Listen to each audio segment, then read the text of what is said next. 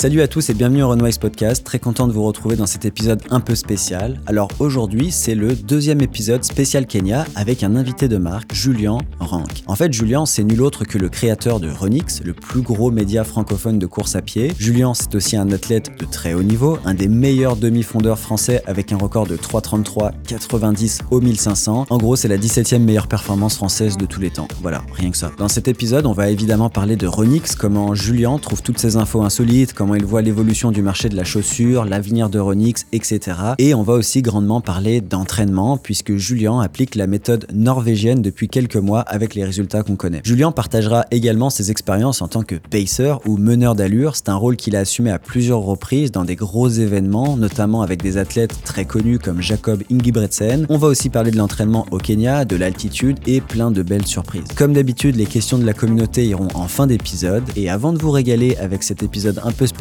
laissez-moi vous présenter le sponsor du jour, NordVPN. Imaginez que vous êtes en train de planifier vos prochaines vacances ou un déplacement professionnel. Vous cherchez les meilleures offres pour vos vols, pour vos hôtels et les locations de voitures. Exactement comme je l'ai fait pour voyager au Kenya pour mon camp d'entraînement. Eh bien, peu de gens le savent, mais avec NordVPN, vous pouvez économiser sur ces coûts. Comment? Eh bien, en changeant virtuellement de localisation pour accéder à des tarifs qui sont souvent plus avantageux, qui sont disponibles dans d'autres pays. C'est une astuce simple pour alléger vos dépenses et pouvoir enfin vous payer une paire de Evo 1 à 500 euros dans quelques années. Et ça, ça marche aussi sur certains abonnements mensuels du genre Spotify ou YouTube Premium, en localisant votre VPN en Argentine ou au Chili par exemple. Voilà, petite technique sympa. L'autre chose qui peut vous arriver, c'est de recevoir un courriel d'une adresse trompeuse, genre Microsoft, qui te demande d'agir rapidement sur un problème de compte, dans le but évidemment de récupérer ton mot de passe. Alors je sais que la communauté Runwise ne se ferait pas avoir avec ce genre de petits pièges, mais imaginez que on vous prend dans un moment de faiblesse, vous avez couru un 30 x 400 la veille, ça peut altérer votre jugement, du coup bah, vous cliquez sur ce lien frauduleux et hop c'est foutu. Heureusement, NordVPN est là pour protéger les coureurs fatigués contre ces tentatives de phishing avec sa fonctionnalité protection anti-menace qui reconnaît en fait ces liens malveillants et vous empêche de télécharger des fichiers qui seraient eux aussi malveillants ou euh, carrément de laisser filer vos données personnelles. Voilà, pour profiter de cette offre, rendez-vous sur le lien nordvpn.com slash runwise et en plus c'est satisfait ou remboursé donc en gros vous avez aucun risque dans les 30 premiers jours. Merci à NordVPN de soutenir cet épisode et je vous souhaite un excellent podcast à tous. Eh bien bienvenue au Runwise Podcast. Aujourd'hui j'ai un invité de qualité, Julien Rank. Alors Julien, tu es connu pour euh, Renix parce que bah, c'est toi qui as créé le média, euh, premier média francophone euh, de course à pied. On parle quand même de 300 000 abonnés sur Facebook, 186 000 sur Instagram. C'est assez impressionnant. Et bah, Julien, tu es aussi un athlète de haut niveau puisque tu as participé aux mondiaux de Budapest cette année. Est-ce que c'était ta première compétition internationale? C'était ma première sélection en équipe de France. J'ai une petite anecdote avec ça, je te la, je te la raconterai après. Ok, on n'oublie pas. Fait que Aujourd'hui, ce que j'aimerais discuter avec toi, Julien, bah, d'entraînement déjà, parce que tu en parles un petit peu sur ton Insta perso, mais au final, pas tant que ça. Euh, tu parles beaucoup plus des entraînements des autres coureurs à travers Renix. Et on va aussi parler du Kenya parce que tu y vas depuis 2017. Euh, je pense que c'est ça hein, la première fois que tu étais au Kenya. La première fois c'était en janvier 2017. Ouais, donc ça fait, euh, ça fait presque 6 ans, c'est ça? C'est ça. Ouais. Et euh, on va aussi euh, avoir des questions de la communauté. Alors il y en a eu vraiment beaucoup. Je pense qu'il y en a eu à peu près 107 euh, sur la page YouTube. Donc on l'a même pas mis sur Instagram, sinon on avait trop. Alors évidemment, on ne peut pas poser toutes les questions. J'en ai sélectionné une bonne dizaine, on va dire. Et, et voilà, c'est ça le programme d'aujourd'hui. Fait que déjà, Julien, comment ça va? Ça va bien, c'est un plaisir de participer à ton podcast et c'est surtout un plaisir de t'accueillir chez nous au, centre Kenya. Ouais, alors, pour ceux qui ont juste la version audio, parce que c'est vrai que nous, c'est la version vidéo euh, sur YouTube, mais il y a aussi une version euh, sur Spotify et compagnie. Donc là, on est au Running Center, on est au Kenya, à Iten. Euh, moi, j'y suis depuis une vingtaine de jours. Donc là, je suis en fin de prépa. Julien, toi, tu y vas deux, trois fois par année. Donc tu y restes combien de temps en fait par, Je suis au Kenya à peu près entre 5 et, 6 mois dans l'année. Ok. Ah ouais, quand même, en fait, la moitié de l'année, je pensais pas tant que ça. Ouais, je fais en, général des séjours de, deux mois, comme en ce moment. Donc on va parler du Kenya aussi hein, beaucoup, parce que tu es un expert du Kenya. J'ai eu Julien aussi Vanders, qui est un expert du Kenya, on a beaucoup parlé. Euh, mais j'aimerais tout d'abord recommencer par euh, le début. C'est quand que tu as commencé la course et à quel âge? Alors j'ai commencé à courir en 2004. Je faisais du, je faisais du foot avant et comme, euh, comme beaucoup, j'ai été invité sur un, sur un cross scolaire et j'ai gagné la course avec juste de, de l'entraînement et, et, du foot.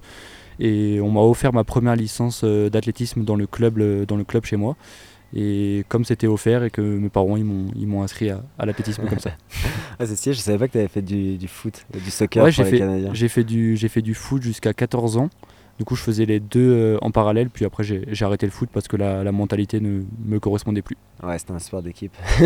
C'était un sport d'équipe, et surtout c'était beaucoup de, de bagarres, de conflits, et je préfère, le, je préfère l'ambiance de la course à pied. Ok, donc euh, c'est vers quel âge que tu as fait la transition du coup? Du coup, c'est vers 14 ans que j'ai arrêté le foot, et à partir de 15 ans, j'ai, fait que de, que de la course à pied du coup. Ok, fait que ça s'est passé comment au début? Tu as eu euh, un peu le parcours classique euh, dans un club et tout ou euh, par toi-même? Ouais, ouais, j'ai commencé, moi j'ai commencé par, j'ai fait du saut en longueur, j'ai fait, fait plein de choses à côté, et après je me suis spécialisé un petit peu tout doucement vers le, vers le 2000 fond, le 1000 mètres, mais à l'époque j'étais loin de faire partie des, des meilleurs français comme actuellement. Ok, mais t'étais quand même, tu sentais que tu avais des petites prédispositions quand tu jouais au foot, tu avais de l'endurance et tout ou peu spécialement? Ouais, on me faisait souvent la remarque que c'est moi qui courais quasiment le plus sur le terrain, donc euh, même moi j'ai- j'aimais courir, c'est aussi pour ça que, que je suis allé dans l'athlétisme, donc je l'ai senti assez tôt que- qu'il y avait quelque chose à faire là-dedans. Ok, c'est drôle parce que j'ai une petite anecdote, j'en ai jamais trop parlé dans les podcasts, mais moi je faisais du foot aussi quand j'étais jeune et j'avais la pire vision de jeu ever. Tu vois, vraiment. Par contre, j'étais super endurant. Et le coach, il me disait tout le temps En fait, Maxime, tu cours, tu cours partout, tu fais des kilomètres, mais t'es nul, quoi, tu vois. Ouais, mais ça sert aussi de, de courir sur un terrain. Ouais, ouais, ça sert, mais putain, ouais, j'étais j'étais très mauvais. Fait que, euh, saut en longueur, euh, t'as pas fait de lancer et tout, euh, comme. euh, J'ai fait du lancer parce qu'on était obligé, on devait faire trois épreuves, on devait faire un saut, un lancer et une course, du coup je faisais forcément du lancer, mais sans te mentir, c'était pas mon, c'était pas mon point fort vu mon physique. oui, parce que c'est vrai que t'es pas le plus gros gabarit euh, non plus. ouais, pas du tout. Euh, ok, fait que tu te souviens du 1000 mètres, euh, tes premiers 1000 mètres ou pas? Euh, il me semble que j'ai dû faire euh, 2,40 en minime, du coup euh, je pense que j'avais entre, entre 10 et 12 ans, je faisais 2,40 au 1000 mètres à cette période-là. C'est pas dégueu, au final, ça fait euh, 4 minutes euh, 1500. Ouais, c'est possible. Ouais, donc euh, t'avais quand même des bonnes prédispositions au final. Oui, après ça me, ça me plaisait, du coup je, je m'entraînais aussi correctement déjà à ce moment-là. Donc forcément, euh, quand on entraîne correctement et qu'on a un petit peu de, de talent de base, ça, ça fait tout de suite quelque chose d'intéressant. Et donc à l'époque, ça ressemblait à quoi ton entraînement? C'était super léger, j'imagine? Oui, c'était quand on commence l'athlétisme en club, en général c'est un ou deux entraînements par, euh, par semaine.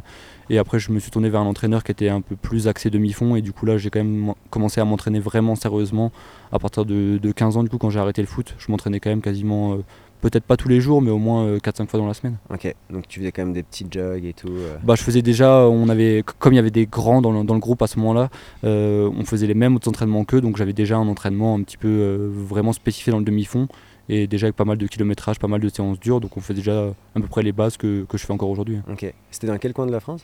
C'était à côté de Strasbourg, c'est à Brumat exactement. Ok, et euh, est-ce que euh, ton coach de l'époque, il coach toujours? Alors il est décédé il y a, il y a trois ans maintenant, mais c'était un grand coach qui a, il était sélectionneur de l'équipe de France pour les Jeux Olympiques en Australie. Je me rappelle plus de l'année, du coup je vais pas citer l'année. Ah, Ok, waouh, ok, bah, désolé pour ça. Et euh, est-ce qu'il y a encore des mecs avec qui tu t'entraînais qui étaient forts, qui sont devenus très forts dans ce- de ce club-là? Ouais, dans mon groupe, il y avait euh, Baptiste Michler qui a participé aux Jeux Olympiques de Tokyo sur 15 mètres. Ok, ouais, donc quand même. Donc ça a créé quelques athlètes euh, de haut niveau. Ensuite, c'est quoi? Donc là, 14-15 ans, au final, tu as une bonne base. euh, de 40 000 mètres, c'est loin d'être mauvais. Euh, et après, c'est quoi la suite? Est-ce que tu as une progression linéaire? Tu augmentes ton volume chaque année? Ou est-ce que y a Moi, des- je trouve que j'ai progressé, j'ai progressé chaque année. Et chaque année, je faisais de mieux en mieux. Et c'est ce qui m'a donné envie de, de me professionnaliser, d'atteindre le plus haut niveau. Même si j'ai mis du temps à y arriver, parce que j'y suis arrivé au plus haut niveau. On va dire l'année dernière avec ma première sélection en équipe de France. Et l'année dernière, j'ai eu 26 ans. Donc ça m'a quand même pris euh, vraiment euh, beaucoup d'années avant d'y arriver. Ouais, parce que là, tu as quoi Tu as 27 ou 26 Là, j'ai 27 ans. là. Ok. Et euh, pourquoi avoir choisi spécifiquement le 1500 Parce qu'en France, on est quand même des grands défenseurs du 10 kg. Tout le monde fait du 10 km. J'ai fait, euh, j'ai fait pas mal de 800 mètres avant et ça me plaisait de moins en moins parce que c'était trop rapide et c'était trop brusque. Du coup, j'ai préféré m'orienter vers le 1500 mètres on m'a toujours dit que j'avais les, les prodis- les prédispositions pour Ouais. réussir sur, euh, sur 1500 mètres. Donc c'est là-dessus que je me suis orienté et c'est la course qui me plaît le plus à, l'heure actuelle. 10 km, ça m'intéresse aussi, mais j'y viendrai un petit peu plus tard, je pense. Ok, c'est parce que c'est vrai qu'on en parlait l'autre fois euh, à table, on était curieux de savoir ce que tu pourrais faire en ce moment sur euh, 3000, 5000, 10 000 et semi, parce que on va en reparler après, mais tu as un entraînement quand même avec beaucoup de kilomètres, beaucoup d'endurance, donc logiquement tu devrais quand même être bon sur cette distance. Ouais, c'est difficile à dire d'e- d'estimer un chrono, mais euh, moi je pense que j'ai une valeur en dessous un petit peu moins de, un petit peu moins de 29 minutes. Quand on fait 3,33 au 1500 mètres, en général, Ouais. on vaut sous les, sous les 29 minutes. ouais. Ouais, il y a même des mecs qui font peut-être sub 28 avec ces chronos-là. mais bon, faut beaucoup d'endurance. Mais il faut le, faut le faire, faut le préparer spécifiquement, et là c'est pas mon, c'est pas mon objectif cette saison, donc ça sera, ça attendra un petit peu. Ça attendra un petit peu. Euh, tu peux après euh, pas chronologiquement chaque année, mais tu m'expliquer un petit peu la progression là, genre ton, en fait, on n'a même pas parlé de ton premier 1500 au final. Euh, j'ai fait vice-champion de, vice -champion de France espoir du. Non, j'ai fait champion de France espoir du 1500 mètres. Euh, je sais plus quand ça, ça remonte. C'est la première année où je me suis vraiment lancé dessus. Euh, j'ai fait champion de France espoir. Bon, après, pour la petite anecdote, cette année-là, les meilleurs, ils n'étaient pas là. Donc, je suis champion de France espoir, mais les meilleurs n'étaient pas là. j'ai dû, au tout début, quand j'ai commencé, j'ai dû courir aux alentours de 3,50. Et après, d'année en année, c'est descendu. J'ai fait petite pause en passant sur, sur 800 mètres aussi, où j'ai fait troisième au France Elite euh, en 2020, l'année du Covid. Pareil, l'année où les meilleurs n'étaient pas forcément là non plus. et après, du coup, je me suis vraiment, vraiment concentré à fond sur le 1500 mètres depuis, euh, depuis maintenant 2-3 euh, ans et c'est ce qui explique les, les, chronos, dont le chrono de l'année dernière. Ok, parce qu'il faut le dire aussi, sur 800 mètres de mémoire, je pense que tu as un record à 1,47. Euh, je me souviens plus après les. Ouais, ça c'est une 47-71, ce qui à l'époque était très bien parce que j'ai fait deux fois de suite 5 euh, cinquième au France Elite, mais ce qui avec le niveau actuel, euh, je me qualifierais difficilement au championnat de France maintenant. Ah ouais? Ouais, le niveau il est tellement, il est tellement élevé maintenant en France sur 800 mètres. Je crois qu'il me semble de, de, mémoire, il y avait une dizaine d'athlètes cette année qui ont couru sous les 1,46.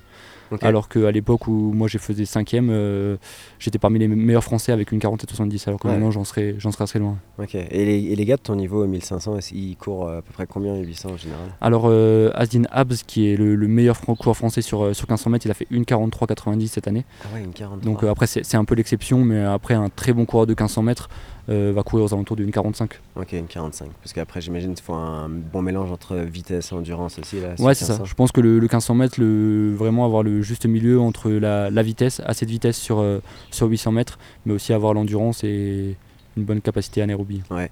Et tu te souviens de ton premier euh, du coup sub 350 parce que c'est quand même une barrière pour beaucoup de coureurs. Mais je me suis jamais fixé de. Je sais qu'il y en a beaucoup qui résonnent avec les barrières. Peut-être que ça m'est même pas arrivé sur 10 km parce que j'en ai fait un et j'ai fait 29-30. Mais même sur le 1500 mètres, je raisonne pas forcément en barrière parce que je trouve que mentalement ça te ça te limite. Donc je fonctionne pas, je fonctionne pas forcément comme ça.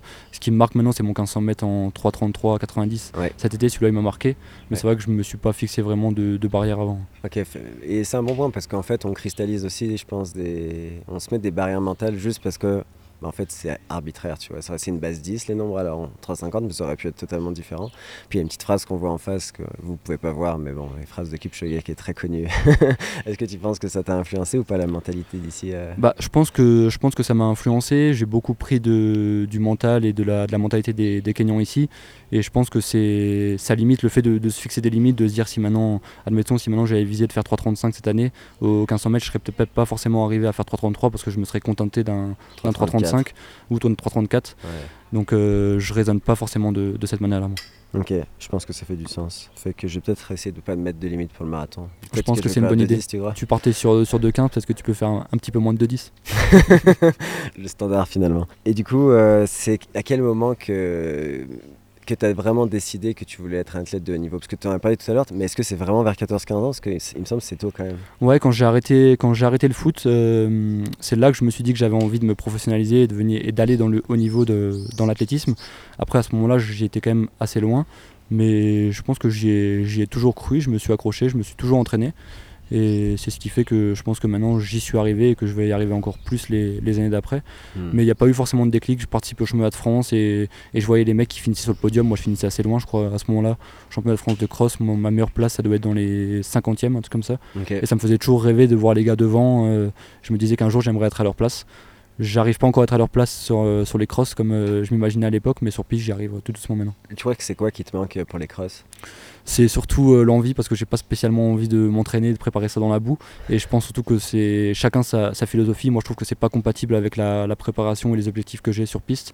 Donc ça me, ça me freinerait dans ma préparation de préparer ça. Puis j'imagine qu'il y a des foulées euh, plus ou moins adaptées pour les terrains euh, comme ça. oui, il y a ça aussi, mais finalement, quand tu vois maintenant les, championnats de France de, cross-court l'année dernière, on a un peu de tous les profils qui arrivent à, qui arrivent à, jouer devant. Donc je pense que ça, c'est un petit peu dans, dans la tête qu'on s'imagine ça mais, mais j'y arriverai un jour sur, sur cross, je pense. Ouais, j'ai hâte de voir ça. Mais c'est vrai que les crosses, en plus, en France, c'est quelque chose de vraiment important. là.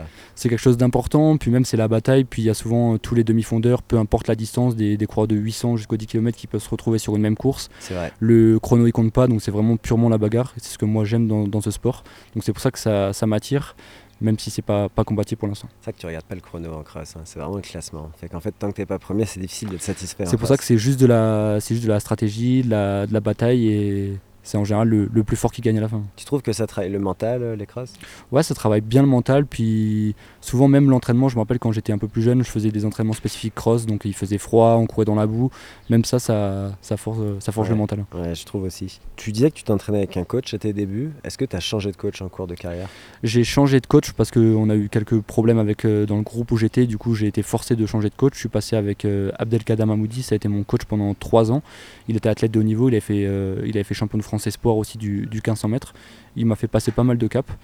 Et depuis, euh, depuis l'année dernière, donc ça fait la deuxième année de suite maintenant, maintenant je m'entraîne, je m'entraîne tout seul. Ok, et c'est quoi les différences que tu vois? Parce que c'est des athlètes de ton niveau qui performent autant et qui s'entraînent seuls, je pense que c'est une minorité, tu me dis si je me trompe je pense que c'est une minorité, mais parce que je pense qu'ils n'osent pas forcément le faire. Je sais qu'à chaque fois qu'on me pose la question, les gens ils sont un petit peu surpris et ils se demandent comment j'arrive à gérer ça tout seul. Mais en fait, il n'y a rien de compliqué parce que finalement c'est des années d'expérience et je pense que beaucoup arriveraient à le faire. Ils n'osent pas forcément, le, faire et passer le cap.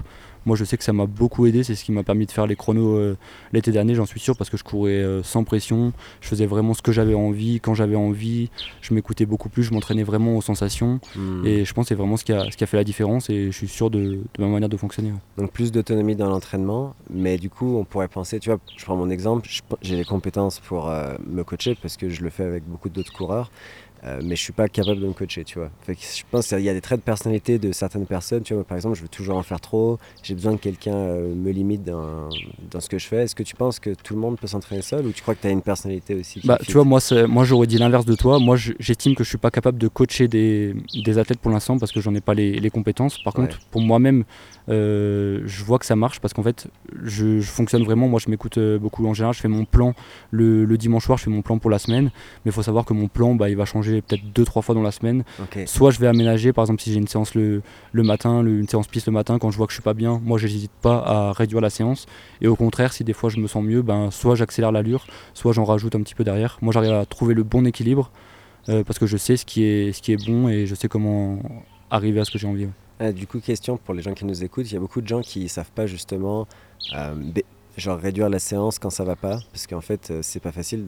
Toi, tu dis ah je le sens ça va pas mais comment tu fais en fait pour savoir que ça va pas? Tu vois aux bah, sensations euh, au chrono euh c'est vraiment moi je forcément je me fixe souvent je me fixe un chrono de base à faire sur les par exemple là le, tous les mardis matins en général je fais entre 20 et 25 fois 400 donc je me fixe un, chrono en général. Il y a des jours où je vais y arriver facilement à ce chrono là il y a des jours où je vais pas y arriver. Et je le sens vraiment dans ma façon de bah, dans la façon de respirer dans la façon de courir. Je sens quand je suis facile ou pas. Et là ça fait un peu plus de du coup c'est deuxième saison aussi où je fonctionne pas mal au lactate. Du coup, en général, euh, j'analyse tout ça et que je, vois à la fin de la séance ou alors au milieu si je dois accélérer, si je dois ralentir, si je dois réduire ou si je peux en rajouter derrière. Donc peut-être de faire souvent les mêmes séances, ça te permet de comparer. Parce que si moi je prends mon exemple, je fais quasiment jamais les mêmes séances. Parce qu'on a un principe de diversité qui est super important pour moi. Moi je m'ennuie super vite dans la vie des trucs. Et si je fais deux fois d'affilée la même séance, je perds un peu la motivation. Mais toi, c'est un peu l'inverse. Au final, tu fais souvent les mêmes séances. Moi, c'est tout l'inverse parce que là, mon programme d'entraînement du mois d'octobre jusqu'à, jusqu'au mois de janvier, et ensuite je recommence après la, saison en salle, c'est quasiment toutes les semaines la même chose. Un petit peu en variant les distances. Mais vraiment, par exemple, tous les mardis, je prends l'exemple de la séance du mardi avec les 20 à 25 fois 400 mètres. Bah, en fait, ça me permet de voir à chaque fois de semaine en semaine comment je progresse. Tu vois, par exemple, là, ça fait plusieurs semaines que je suis au Kenya. Du coup, je vois que l'allure, elle augmente euh, de semaine en semaine, que les lactates baissent, donc ça veut dire que la, que la forme, elle monte. Donc, en fait, c'est ce qui me permet de, de bien comparer et de voir que, que bah, tout roule en fait dans l'entraînement. Et euh, du coup, bah, cette méthode, je pense qu'on peut dire que c'est un peu la méthode norvégienne. C'est la, c'est la méthode, je, m'en suis, je m'en suis inspiré de la, de la, méthode norvégienne, du coup, normalement, avec les, avec les doubles seuils. Ça, on en parle beaucoup en ce moment, c'est un, petit peu, c'est un petit peu la mode. Je me suis inspiré pas mal de ça. Après, je, mets, je rajoute ma touche personnelle dedans. Mais oui, on peut dire en gros, c'est la, la, méthode norvégienne. Et est-ce que tu peux expliquer un petit peu, parce que les gens, euh, ils ont tous entendu parler de la méthode norvégienne récemment, mais il y a beaucoup d'incompréhension quand même autour de cette méthode. Par exemple, il y a des gens, ils vont recopier le 20 x 400, mais tu vois, ils vont faire du pace 3000 ou du pace 5000, mais c'est un problème, je pense. En fait, c'est hyper compliqué. Je pense que ça va être dur s'il faudrait faire, je pense, un podcast quasiment juste pour ça, pour vraiment détailler la méthode.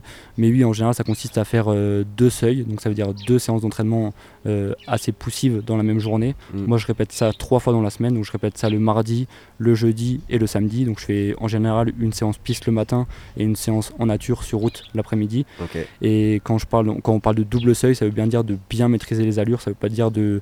Moi, il n'y a aucune séance quasiment dans la semaine où j'arrive et je, suis, je m'écroule par terre et je suis, je suis dans le rouge. Donc je, je, je vérifie de toujours être bien au seuil, de bien maîtriser les allures pour ne, pas en faire trop et justement rester dans le, dans le, dans le bon domaine. Ah mais c'est vrai que c'est ce qui m'impressionne le plus quand je vous vois aller, vous faites des 400 euh, mètres en 71, 72.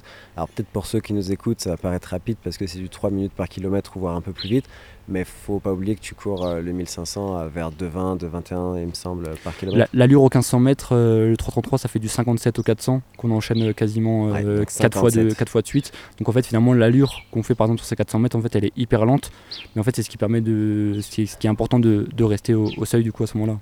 Donc c'est 15 secondes presque de plus lent que ton euh, allure 1500 mètres. Ouais, mais par contre on les enchaîne. Hein. Là, comme dit, euh, cette semaine on est monté jusqu'à 24, donc ça fait quand même quasiment euh, entre, entre 8 et 10 km de volume sur la séance. On laisse un, un très court laps de, de récupération et en plus on a 2400 mètres d'altitude, ce qu'il faut prendre aussi en compte. Sûr. Donc il y a plein de paramètres qui rentrent en compte. Donc tu dirais que ce qui est dur dans ce que tu fais en ce moment comme philosophie, c'est plus l'enchaînement des séances au final que les séances en elles-mêmes? C'est plus l'enchaînement parce que je suis beaucoup plus fatigué qu'avant. Mais par contre, j'arrive à en faire beaucoup plus, mais je maîtrise beaucoup plus l'entraînement. Et le, vraiment, moi, le, de ce que j'en ressors de ça, c'est qu'avant, je m'entraînais un peu, je m'entraînais trop vite en fait, comme, comme beaucoup. Mmh. Je m'entraînais trop vite, alors que là, j'ai réduit l'allure. Mais par contre, la quantité, j'ai augmenté. On en parlait justement hier. Je pense que dans ma semaine d'entraînement, il y a entre 25 et 30 de, de, qualité. en fait, dans la semaine d'entraînement. Sachant que tu peux faire jusqu'à 180 voire plus de kilomètres par semaine. Donc c'est pas un pourcentage d'une petite semaine. Là. Ouais, c'est ça. C'est impressionnant. Et euh, ce qui est aussi impressionnant, c'est que euh, beaucoup de gens disent faut travailler à la vitesse. Tu vois, moi, quand les gens viennent me voir, je sais pas pourquoi, tout le monde est convaincu qu'il faut travailler à la vitesse. Je sais pas si c'est ce qu'on apprend dans les écoles, euh, fédération française et tout. mais personnellement, moi, j'ai jamais trouvé que pour faire du 10 km, du 5 ou voire du 1500, c'était nécessairement la vitesse le facteur limitant, même si c'est possible. Mais toi, en ce moment, tu fais jamais vraiment en fait de, de ce 1500 J'en fais aucune parce que moi j'estime que à cette période-là de la saison ça n'aura aucun intérêt. Euh, mais par contre, je garde quand même une séance de vitesse. Je fais, la, je fais en général deux séances de musculation euh, par semaine. Et le lundi, je fais toujours une séance de musculation. Et derrière, j'enchaîne avec, euh, avec une dizaine de sprints sur, sur 100 mètres où, je, où je sors les pointes et je vais quand même assez vite. Et en fait, je remarque que même avec un gros kilométrage par semaine, en ce moment, je tourne entre, entre 180 et 190 km par semaine.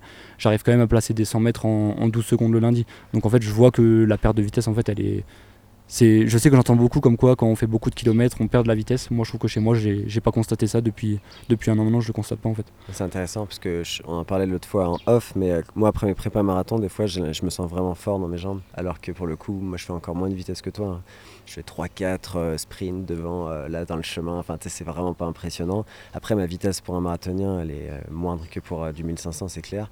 Moi, ma vitesse, c'est du pace 5 ou du pace 10 km.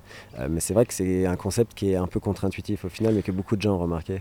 Après, moi, je suis pas spécialisé donc je pourrais pas, pas trop m'avancer, mais je sais que chez moi, ça n'a pas, de, ça pas, pas forcément d'incidence. Le fait d'augmenter le kilométrage ne fait pas perdre en, en vitesse derrière. Et tu penses que le Kenya de part cette dénivelée euh, importante peut contribuer à ça aussi? Oui, ça oui, par contre, ça j'en suis convaincu parce que bon, ceux qui sont jamais venus, ils s'en rendent pas forcément compte, mais en fait, euh, même sur un footing de 10 km, on va prendre jusqu'à entre, entre 120 et 150 de dénivelé positif, ce qui est quand même assez important. C'est pour ça que moi j'aime bien venir ici en période de, de, basse foncière où je suis là pour enchaîner les kilomètres. Par contre, j'ai déjà remarqué que c'était moins pertinent de venir s'entraîner ici juste avant les compétitions sur piste parce que là, il vaut mieux, être en pleine. Déjà pour les, pour les allures, c'est plus facile de les tenir en pleine qu'ici avec l'altitude.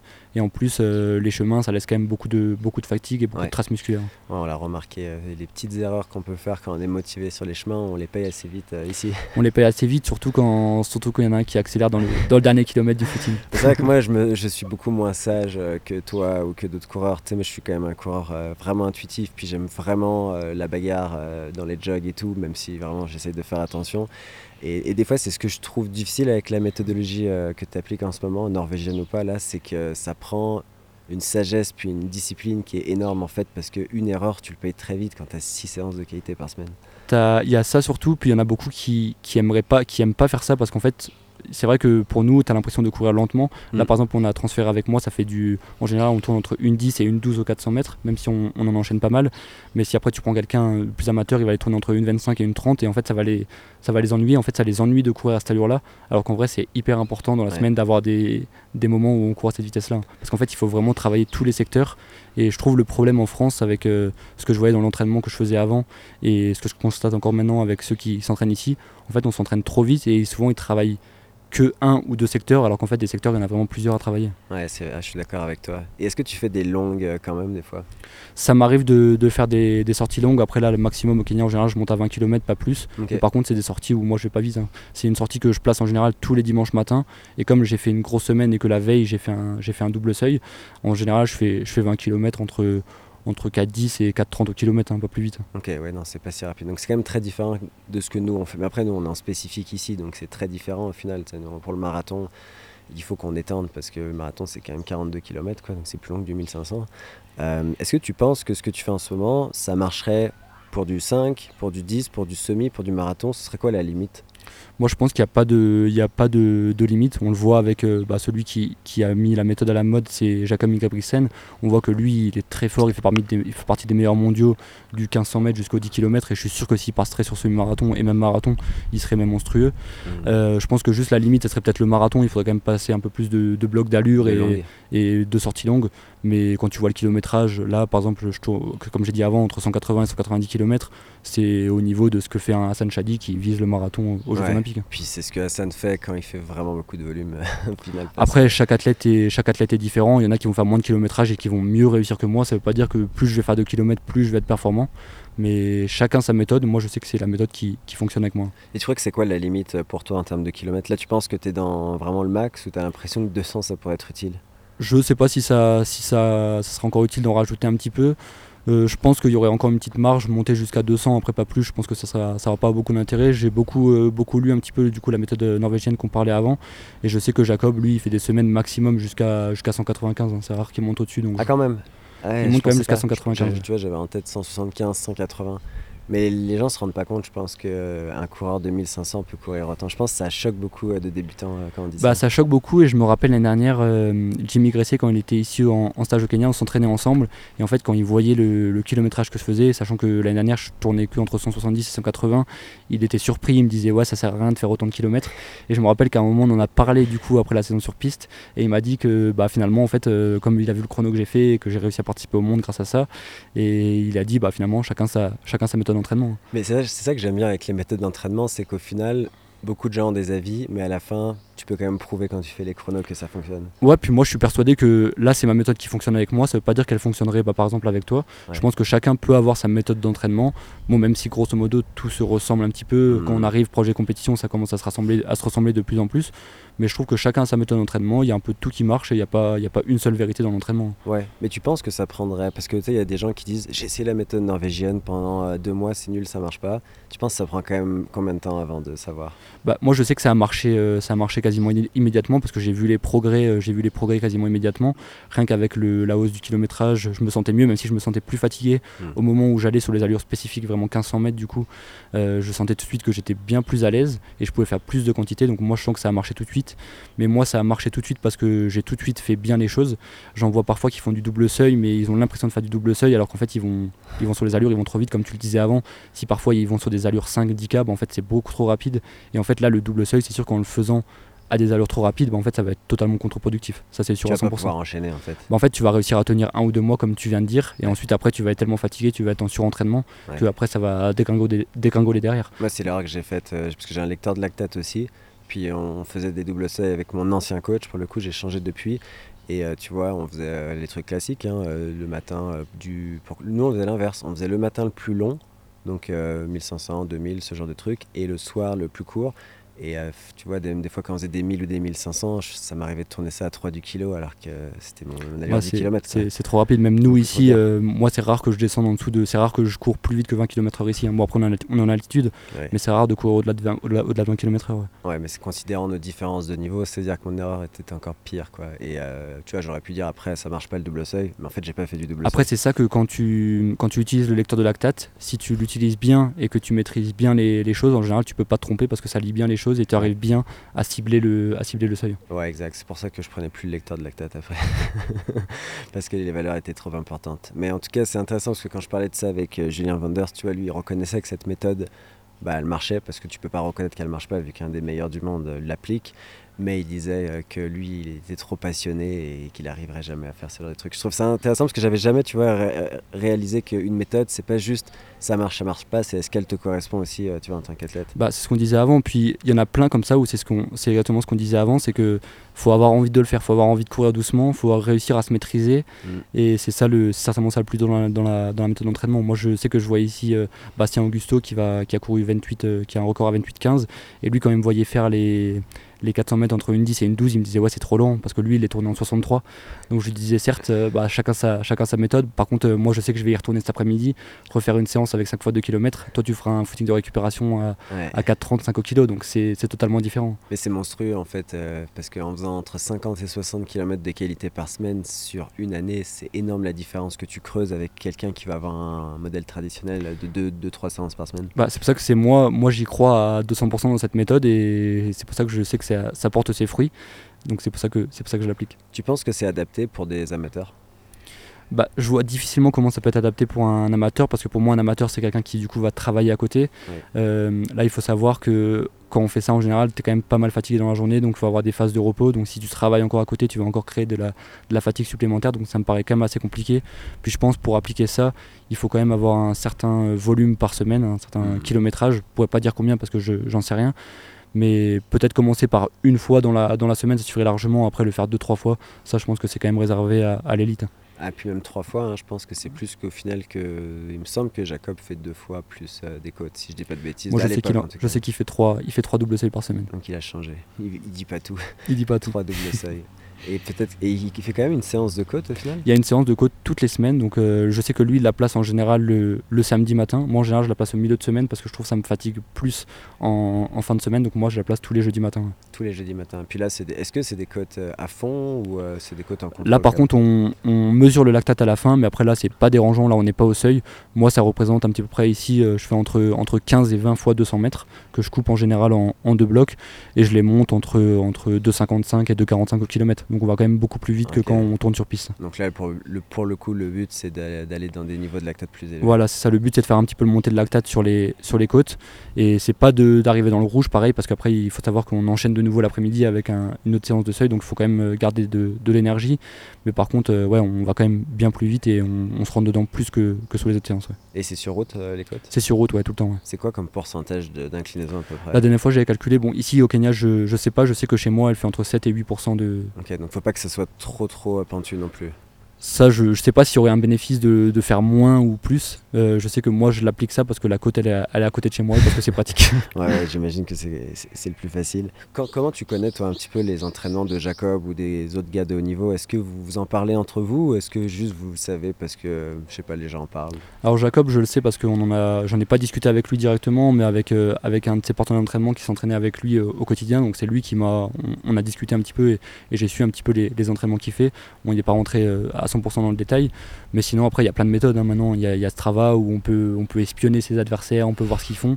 Il y a pas mal de, d'athlètes sur Strava qui partagent tout, donc en fait, arrive à voir tout ce qu'ils font. Dans les meilleurs, quand même, à 1500 pas forcément dans les meilleurs. Bah, dans les meilleurs, il y a Asdin Abs, hein, le meilleur français. Euh, il, met tout sur Strava. il met tout sur Strava, donc on peut, suivre sa, on peut suivre sa préparation euh, au jour le jour. Bon, après, euh, moi je la suis pas parce qu'on n'a pas du tout le, même, la même méthode d'entraînement mais il y a plein d'athlètes où tu peux suivre, euh, tu peux suivre les entraînements au quotidien et ça donne pas mal d'indices.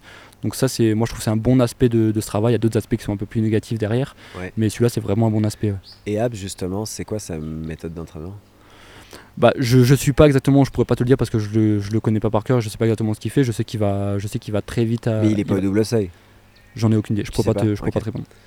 Ce serait intéressant parce qu'il a fait 3,29. Euh, il a fait 3,29, il court 28-20 28, au 10 km. Donc, euh, donc en ce moment, c'est le plus rapide sur 1500 En ce moment, c'est, bah, je pense c'est l'un des meilleurs demi-fondeurs français. Je pense que même là, s'il tourne, il fait pas de, il fait pas de 5000 mètres sur piste, même s'il en ferait un, il ferait partie des, meilleurs français avec euh, aux alentours pas très loin de Jimmy Gressier, c'est sûr.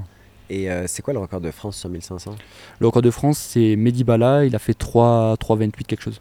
Ah, c'est à l'époque en plus. hein. C'était à l'époque, ouais, c'était en, il me semble de mémoire, c'était en 2003. C'est impressionnant. Parce que même aujourd'hui, un 3,28, c'est sérieux quand même. Ouais, 3,28, bah 3,28 en fait, même, même courir moins de 3,30, tu fais quand même partie des, tu fais partie des meilleurs mondiaux, même si maintenant le, il y en a de plus en plus qui font euh, moins de 3,30.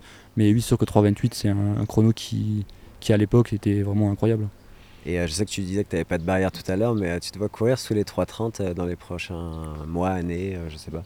C'est dur de, de me l'imaginer parce que j'ai fait qu'une fois en plus, j'ai fait une fois 3,33 et après mon chrono derrière c'est 3,37 donc ça serait un petit peu prétentieux je pense de dire que je veux courir moins de 3,30. Mais moi je me ferme pas de porte. Cet été je savais que je pouvais courir très vite. Je J'en ai pas parlé parce que enfin, je sais que j'en parlais à côté avec euh, ceux avec qui je m'entraînais. Je leur disais que j'allais faire ça parce que j'étais sûr de moi. Je vais pas te dire que je suis sûr de, de courir 3,30 mais oui c'est quelque chose que je, je cours pour ça donc euh, pourquoi pas un jour. Il y a combien de Français qui courent 3,30 en ce moment? Il y en a un seul, C'est ouais. Moi l'année dernière j'étais deuxième au, au bilan français avec 3.33 et là les coureurs qui courent actuellement, il y a du coup Baptiste Michler de qui on a parlé avant qui a déjà fait 3.32 mais sinon en activité il n'y a personne qui court euh, moins de 3.33 en ce moment à part Habs et, et Donc, En tu cours plus vite que Jimmy sur 1500. Je cours, j'ai exactement pour la petite anecdote, j'ai exactement le même chrono que lui. On Ah a oui. fait 3.33.90 donc au dixième et au centième près on a exactement le, le même chrono. Mais t'es devant lui du coup? Vous êtes ex aequo sur On le- est ex aequo sur la fiche mais je suis sur le classement je suis placé au-dessus de lui, je sais pas pourquoi. l'alphabet peut-être? Bah non parce que Julien et Jimmy euh, ou je- Ah, et en plus le G, le R donc euh. Je sais pas, mais ils m'ont placé devant, donc euh, je suis devant lui pour T'es quand l'instant. même content d'être devant lui. J'aimerais changer un peu de sujet parce qu'il y a autre chose que tu fais à part quand tu cours pour toi, tu cours des fois pour les autres. Euh, c'est le job de pacer, meneur d'allure. Euh, c'est quand même euh, rare de parler avec des gens qui font ça parce que bah, fait vous n'êtes pas beaucoup, parce qu'il y en a un pour une course. C'est arrivé comment la première fois en fait? En fait, la première fois, c'était, il me semble que c'était avec Maïdine Mekissi sur un 1500 mètres, c'était dans le nord de la France. En fait, un organisateur, il avait besoin de quelqu'un qui courait vite sur 1500 et qui voulait faire lièvre. Et du coup, c'est pour ça, je sais plus, on m'avait, on m'avait mis en contact avec l'organisateur et ça s'était fait euh, naturellement. Et moi, j'avais tout de suite euh, bien aimé l'expérience. Donc, pour, euh, pour ceux qui ne connaissent pas forcément, lièvre, ça veut dire qu'en fait, c'est le, c'est le coureur qui est devant. Donc, on va faire, par exemple, sur le 1500 mètres, je vais faire quasiment entre 900 et 1000 mètres devant et ensuite je vais m'enlever donc je vais abandonner la course et le but c'est de mettre la course sur les de mettre la, la course et les gars derrière moi sur les meilleures allures possibles pour qu'ils puissent sortir le, le meilleur chrono. Donc en général, c'est pour des courses à record, des courses à chrono, ou ça peut être pour n'importe quelle course? Bah maintenant euh, au jour d'aujourd'hui ils le font sur quasiment toutes les courses. Donc tous les bons meetings ils ont des lièvres euh, ils ont des lièvres sur les courses. Et t'en as fait combien euh, depuis le début des lièvres? J'ai j'ai pas compté mais je pense entre une quinzaine une quinzaine vingtaine de courses en tant que lièvre. Et Est-ce que ça s'est toujours bien passé? Ça s'est toujours plus ou moins bien passé jusqu'à mon dernier. Ah non, pas mon dernier, mon avant-dernier lièvre, c'était euh, c'était à la Diamond League de Rabat. Euh, du coup, c'est le plus grand circuit euh, international dans, dans la- Ouais. l'athlétisme. et du coup, j'ai fait, j'ai fait lièvre du coup, pour Jacob, Eh sur oui. le, pour Jacob Mikkelsen sur le, sur le 1500 mètres. Et en fait, on m'avait annoncé des allures avant la course. Euh, le temps de passage était 2,20 au, au 1000 mètres. Ouais. Et au premier tour, je me suis rendu compte que ça suivait pas derrière, donc j'avais un petit peu ralenti l'allure. Et je sais que ça avait pas plu derrière parce que le chrono finalement n'avait pas été bon, donc j'avais pas fait mon, mon travail correctement. Sauf que tu pouvais pas le savoir.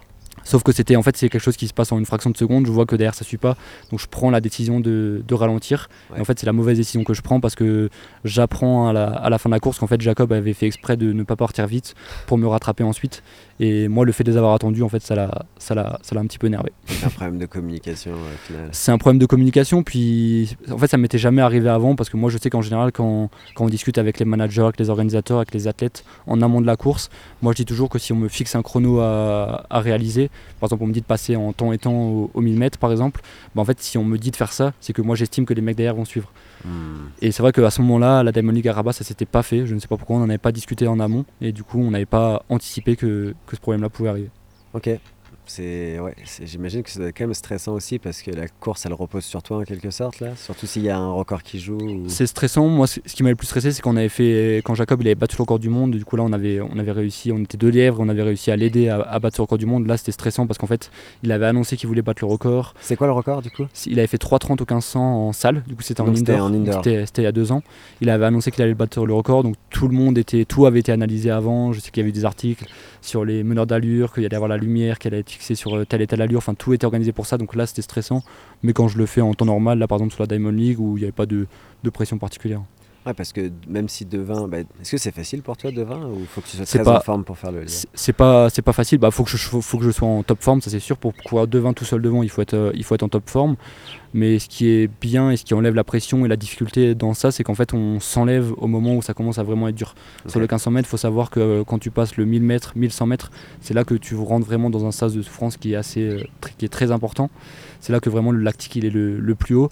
Donc en fait, en général, comme on s'enlève à partir de ce moment-là, on souffre quand même moins et du coup, ça, ça va. Est-ce que les coureurs à la fin ils viennent te voir des fois pour te remercier Souvent, je sais que Jacob, quand on a battu le record du monde, il nous avait fait un, hug à la fin. Du coup, ah c'était la photo de ça on, avait fait, on avait fait une photo ensemble. Après, il nous avait remercié, ça s'était bien passé. Après, il y a des, des, coureurs en général, la plupart des coureurs, sauf les coureurs internationaux maintenant, les, un, mec comme Jacob, maintenant, par exemple, quand on fait lièvre, ça arrive qu'on discute même pas du tout, que ce soit avant, pendant ou après, on discute même pas parce qu'il est tellement au-dessus du lot qu'il calcule pas forcément ceux qui sont à, son service, même ceux qui sont derrière lui. Mais par contre, ouais, quand tu vois en France, je sais que j'ai fait lièvre pour Jimmy quand il voulait faire à tout prix euh, moins de 334 ou 1500, il a été hyper reconnaissant, donc il n'y a, a, pas de souci là-dessus. Ouais, en plus, vous êtes quand même amis avec Jimmy. Ouais, on est potes en plus, mais même c'est quelqu'un qui, qui, qui m'a mis en avant, qui m'a permis de rentrer après derrière dans des courses, enfin, il m'a rendu l'appareil, donc ça, c'est pas que c'est pas que se mettre au service des autres, parce que finalement, il, était aussi, il m'a aussi aidé par la suite. Ah, puis Jimmy, l'a déjà fait aussi un peu lièvre, non? Jimmy n'a jamais fait lièvre. non, mais, non, mais, tu sais, dans les courses sur route pour des amis et tout. oui, il a fait, oui, oui, dans les, oui, il a déjà aidé. Ouais, je sais qu'il a déjà aidé sa copine, il a déjà aidé ses, ses copains. Ouais, ça, ça arrive. C'est un gars qui, qui rend l'appareil. Ouais. Ok. Euh, et euh, les gens vont se demander, mais est-ce que c'est bien payé euh, le, le, boulot de lièvre? Ouais, c'est bien payé. C'est souvent, souvent même mieux payé que le premier de la course. Ah oui? Euh, sauf là peut-être sur la Diamond League où là le, le gagnant il prend 10 000 dollars donc on gagne pas autant.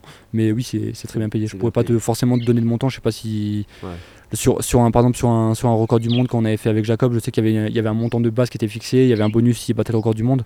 Mais c'est très intéressant. C'est bien, bien au-dessus du SMIC en France ok c'est cool. Fait qu'il y a des gens qui se spécialisent là-dedans. En fait il y a des gens qui se spécialisent là-dedans mais c'est de plus en plus. Enfin, c'est compliqué d'en trouver parce que certes, il y a l'aspect financier qui est vraiment très intéressant, mais il faut savoir que les gars qui font lièvre sur ces allures-là, c'est des mecs qui pourraient potentiellement aussi être au très haut niveau. Mhm. Donc en général, c'est dur de. En général, les athlètes, ils ont du mal à mettre leur ego de côté et, se... Ah et aider les autres à faire des chronos alors qu'eux-mêmes pourraient les faire. Ouais, je comprends. Bah, c'est sûr que ça prend une sorte de sacrifice, mais en même temps, j'imagine que quand tu es top shape pour faire pacer, derrière, tu peux faire des courses pour toi-même en fait. Bah, moi en fait, moi en fait eux ils voient ça de cette façon là moi je vois ça totalement différemment. Je sais que cet été j'ai pris ça en mode euh, préparation. Je sais que la semaine avant que je fasse mon record sur 1500 mètres et que je fasse les minima pour les, pour les championnats du monde la semaine avant j'avais fait l'IF du coup pour Jimmy. Et j'avais couru 1100 mètres donc euh, quasiment 70% euh, de la course. Je l'avais couru tout seul devant donc euh, je savais pour moi, j'avais pris ça comme un, comme un bon entraînement, un entraînement mmh. contrôlé. Et c'est ce qui m'a permis la semaine d'après de, de, faire les minima pour le chemin du monde. C'est vrai que c'est l'avantage de faire lièvre sur 1500 et pas sur marathon. Parce que quand tu fais lièvre sur marathon, 30 kg, là pour le coup, ça hypothèque un peu. Sur marathon, je, bah, je sais que Duncan il avait fait ça au marathon de Paris et après il avait enchaîné avec le marathon de, d'Amsterdam derrière ou Rotterdam, je sais plus lequel. Mmh. Et je sais que ça lui avait porté préjudice parce qu'il avait fait 30 ou 35 bandes sur les allures marathon. Et bah en fait, ça suffit pas. 3 semaines, un mois, c'est pas suffisant pour récupérer après derrière et réussir à enchaîner. Ouais, j'imagine très bien. Euh, j'avais une question que je t'ai pas posée tout à l'heure sur l'entraînement, mais tu sais, là tu t'entraînes en altitude. Euh, l'altitude c'est super complexe. Je pense qu'on pourrait faire un podcast quasiment que sur l'altitude. C'est que la deuxième fois que je viens au Kenya. Et euh, plus je viens, plus je lis des choses, plus je me rends compte que bah, je faisais des erreurs la première fois, logique j'imagine, et que c'est quand même une science l'altitude. Euh, c'est quoi les conseils que tu donnerais à des gens qui veulent venir faire un stage au Kenya ou ailleurs en altitude Toi, tu as dû en voir des erreurs parce qu'en final, tu as vu des, centaines de personnes s'entraîner ici. J'en vois énormément des erreurs et moi, en général, ce que je dis, après, c'est rarement écouté parce que bah, je suis pas forcément coach ou voilà, je n'ai pas trop envie de, trop influencer. Mais en général, les conseils, c'est de les premiers footings. Moi, je sais qu'il y a quelque chose qui m'avait marqué, c'était Bob Tari à l'époque, qui a fait du coup troisième au chemin du monde sur, sur Steeple et qui avait monté le centre ici au Kenya. Il m'avait dit comme quoi, euh, vraiment, la première semaine, il faut pas regarder ta montre. Quand tu pars faire des, un footing, en fait, faut surtout pas regarder ta montre. Parce qu'en fait, l'erreur, ça va être que quand tu es ici au Kenya, avec le dénivelé, avec l'altitude, en fait, tu vas courir bien plus lentement que ce que tu as l'habitude de faire en France. Et en fait, l'erreur, c'est de regarder ta montre, de te dire, oula, je, suis, je suis trop lent, bah faut que j'accélère. Et en fait, c'est là que tu commets l'erreur. Donc il y a, y, a, y a, ça, ne pas, ne pas forcément regarder sa montre et attendre quelques jours, faire vraiment que des jogs au début tranquillement, sans se prendre la tête, et après euh, commencer par de l'intensité euh, assez courte et de manière progressive euh, ensuite. Ouais, ok. Est-ce que tu dirais que euh, toi, ça a changé même ta façon de t'entraîner en altitude, là, sans parler de tous les doubles seuils, mais est-ce que, je sais pas, la période d'acclimatation, tu la gères toujours pareil ou, euh? Je la gère toujours pareil parce que je sais que quand je, quand je laisse un court laps de temps, quand je retourne en France et que je reviens là, un, un court laps de temps, j'ai plus besoin de faire d'acclimatation. Je sens que ça va tout de suite bien, mais par contre, quand je laisse plusieurs mois, comme ça a été le cas maintenant, bah moi, je laisse vraiment une phase d'acclimatation. Euh, moi, moi, je respecte pas forcément le, ce que je conseille aux autres parce qu'en fait, moi, en général, j'essaie de choquer l'organisme dès la la, dès la première ou la deuxième journée, je choque l'organisme. Ça veut dire que je monte tout de suite dans le, dans le cardio et je mets tout de suite un petit peu d'intensité. Par contre, je relâche un petit peu derrière et je commence vraiment mon programme d'entraînement en général au bout de, bout de 5-6 jours. Ok. Et euh, au niveau du retour, parce que là on a déjà parlé, il y a des études scientifiques qui disent qu'il y a des fenêtres euh, optimales pour performer, genre entre un, un, jour et 7 jours ou après plus 16 jours. Toi, tu as remarqué que ça tombait pile entre les deux, par exemple? Non, moi justement, ça après, après il y a l'aspect scientifique que moi je maîtrise pas et ça, je m'y suis jamais intéressé. Mais par contre, moi je sais que j'ai pris depuis mon premier stage au Kenya que je suis rentré en, France. Je sais que Bob Tari m'avait donné un conseil de prendre un, sur une fiche, sur une note.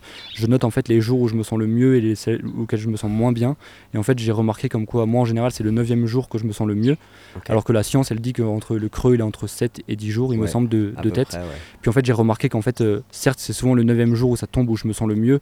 Mais en fait, de séjour en séjour, ça n'a rien à voir parce qu'en fait, il y a tellement de hmm. facteurs qui vont rentrer en compte. La fatigue de est-ce que tu en as trop fait pendant ces jours, est-ce que tu n'en as pas assez fait, est-ce que le voyage retour il s'est bien passé? Enfin, il y a tellement de facteurs qui rentrent en jeu. Euh, ce que tu vas faire le premier entraînement quand tu rentres. Enfin, il y a trop de facteurs qui rentrent en jeu qui font que c'est impossible de dire euh, bah, je rentre le, par exemple 5 jours après mon retour d'altitude, c'est là que je vais être en top forme. Donc, pour moi, c'est impossible à prédire. Ce que tu dis, c'est qu'il n'y a pas forcément une fenêtre en fait pour une personne. Il y a une fenêtre qui peut changer pour chaque personne, pour chaque bah, stage. en fait, moi, je trouve que chaque personne s'acclimate et se désacclimate. Et du coup, quand on retourne au niveau de la mer, euh, de manière différente. Donc il y a personne, enfin il n'y a pas, il a pas une juste vérité pour pour tout le monde en fait. Hein. C'est tout le monde, ça va varier, tout le monde varie. Ouais. Et quand Jimmy, par exemple, il a fait le record d'Europe euh, au 5, Là, je crois qu'il était revenu pratiquement que quelques jours avant sa Ouais, c'est ça, il était rentré juste avant. Et même là, avant, tu parlais de Julien Vanders. Je sais que Julien Vanders, au moment où il battait euh, les records d'Europe et où il était l'un des meilleurs mondiaux sur la, sur la route, je sais qu'en général, il, arrivait le vendredi et il courait le dimanche et il était en forme monstrueuse. Ah, euh, carrément vendredi, dimanche Il faisait le voyage, il faisait à chaque fois quasiment, il euh, faudrait lui demander confirmation, mais il me semble qu'il faisait à chaque fois le voyage le jeudi. Il arrivait le vendredi sur place et il courait le dimanche et il était en, il était en top forme à chaque fois. Ok, c'est avec le voyage et tout, ça, me paraît fou, mais ça va l'air bien marcher pour Après, je pense que si tu gères bien, tu fais ta dernière séance le lundi ou le mardi, derrière, tu laisses vraiment euh, des moments calmes derrière où tu récupères bien. Après, lui, c'était différent, tu voyages aussi en business le, quand ah tu rentres. Je crois qu'il voyage en business. Il voyage en business, c'est sûr, pour, euh, pour euh, bah, faut vraiment à ce niveau-là, quand tu, c'est vraiment les détails qui font la différence. Ah, c'est pas un détail, un business. Entre hein. voyager en business, faire un vol de nuit, allonger, dormir, faire une vraie nuit de sommeil et être en classe éco mm. et pas dormir de la nuit, bah, en fait, c'est sûr que ça n'a rien à voir. Ouais, la classe éco, c'est fatigant, je suis d'accord. Bon, bah, c'est noté le business pour. Euh, je, suis d'accord avec toi. Moi, les, les, vols en avion, j'en fais beaucoup parce que j'habite au Canada et honnêtement, je pense qu'on sous-estime à quel point c'est fatigant de faire une nuit blanche après un gros bloc. C'est très fatigant. C'est pour ça que les, les, derniers jours avant, moi, je, fais toujours attention de, de, bien, euh, de bien lever le pied pour ne pas, pour ne pas faire de la fatigue supplémentaire. Moi, j'en vois beaucoup qui font l'erreur de. Ils ont en général, pour le, là, on prend vraiment l'exemple spécifique du, du, Kenya où tous les vols en général sont de nuit, donc ils décollent à 23h. Donc en fait, l'erreur typique, c'est de s'entraîner dur le matin, de faire un footing de récup par exemple l'après-midi et d'enchaîner avec le vol derrière. C'est sûr que si tu voles en classe éco comme euh, moi c'est mon cas, moi j'ai jamais voyagé en business, quand tu voyages, quand tu voyages en classe éco après derrière, bah, tu peux être sûr que tu as à la fois la fatigue de la journée d'entraînement, la fatigue du voyage et après ça peut être... Euh, ça peut faire beaucoup de moins à l'arrivée en France. Hein. Ah, mais en fait, il est peut-être là le 330 en fait. peut-être que je vais investir dans la classe business à mon retour là au, début décembre. On verra si ça fait la différence. Euh, j'aimerais bien parler un peu des mondiaux parce qu'au final, c'est une énorme expérience que tu as eue cette année. Déjà, globalement, c'est quoi le ressenti avec le recul que tu as eu sur. Euh, le recul, maintenant, j'y suis, je suis très content d'y avoir, euh, d'y avoir participé. À chaud, ça a été dur parce que j'avais beaucoup travaillé. Je suis arrivé très en forme là-bas et j'ai fait. Du coup, la course était à 1500 mètres. J'ai fait 1200 mètres euh, très bien. Et après, j'ai fait une grosse erreur au moment où, à l'emballage final, après, je, je, trébuche un peu par ma faute à moi. Et du coup, je termine euh, faute de ski. J'ai terminé dernier des championnats parce que j'ai fait. On avait la course la plus lente. On avait la série la plus lente. Et j'ai terminé dernier de ma série. Donc, j'ai fait dernier des, des, championnats du monde à ce moment-là. Donc, c'était très dur à accepter euh, à ce moment-là. Mais avec le recul, je me suis dit que si en début d'année on m'avait dit que j'ai participé, j'aurais, j'aurais signé de suite. Donc euh, je ne pouvais pas me permettre d'être euh, déçu de ça, même si forcément l'aspect sportif et moi je vise la, performance avant tout, je peux pas me, peux pas me satisfaire de me faire sortir en série. C'est pas possible. Et avec le recul, tu crois, c'est, quoi que tu ferais différemment là s'il y avait la même course? Bah je pense que je me suis laissé un petit peu impressionner par, euh, par l'ambiance. Je pense que quand. Moi, je sais que j'ai toute ma vie, j'ai regardé les championnats du monde, les Jeux Olympiques, championnats d'Europe à la télé. Et en fait, quand on, est, quand on vit le truc, ça a tellement rien à voir. On s'imagine pas les coulisses derrière, on s'imagine pas. En fait, nous, on voit les athlètes sur la piste au moment du départ, mm. on s'imagine pas tout ce qu'il y a avant. Et même si j'avais de l'expérience avec des gros meetings avant, c'est pas la même chose qu'un championnat. Et je pense que je me suis peut-être un petit peu laissé dépasser par, euh, par l'événement. Je pense que je vais pas dire que j'ai pas eu peur parce que finalement j'ai quand même couru devant quasiment quasiment trois quarts de la course. Mais au moment où euh, où il y a eu l'emballage final, j'ai pas osé y aller. J'ai eu un moment de j'ai eu un moment d'hésitation et en fait ça tu le payes tu le payes de suite surtout quand tu as des mecs avec toi qui sont qui sont encore un cran au-dessus de moi parce qu'il y avait des gars qui sont beaucoup plus forts que moi encore pour l'instant. Et en fait, tu le payes direct. Ouais, parce que quand j'en parlais avec Charles Philibert, euh, j'ai fait deux contenus avec lui, un podcast euh, qui, qui, qui, va sortir dans deux semaines là, et euh, une autre vidéo où on analysait euh, quand Centre-Vite avait gagné, euh, tu sais, la finale. la finale la plus lente de l'histoire. La plus lente de l'histoire, où c'était vraiment une course intéressante à analyser. Et lui, il me disait que ce qui, était dur en 1500, c'est qu'il fallait prendre des décisions presque instinctives, c'est un peu gut feeling, parce qu'en en fait, tu n'as presque pas le temps de réfléchir. Bah, en fait, surtout si, là je prends mon cas à moi, surtout si t'es pas le, limite si es le plus fort de la course, si tu es un gars comme Jacob, en fait, si as, tu prends ta décision en retard, ça peut aller parce que tu es un cran au-dessus des autres, du coup ça peut le faire. Hmm. Par contre, si tu as un niveau comme moi où tu es tout juste pour passer, moi l'objectif c'était de passer en demi-finale, j'étais déjà tout juste pour, euh, pour réussir à passer en demi-finale. Si tu fais une erreur en série, en fait tu le payes cash et c'est impossible de, de, pouvoir revenir. Moi, le fait d'avoir hésité, le fait de m'être fait doubler à 200 mètres de l'arrivée, en fait je l'ai payé, euh, je payé immédiatement et après derrière tu, tu reviens pas, tu les pas pas au sprint. Ah ouais, je sais ça. Parce que c'était quoi C'était le dernier tour en fait En fait, c'était, j'étais, j'étais, j'étais, dans ma course, dans, mon dans ma stratégie de course, le but c'était de courir le plus devant possible. Donc j'ai couru devant quasiment pendant, du coup, ce que je disais avant, 1200, 1250 mètres.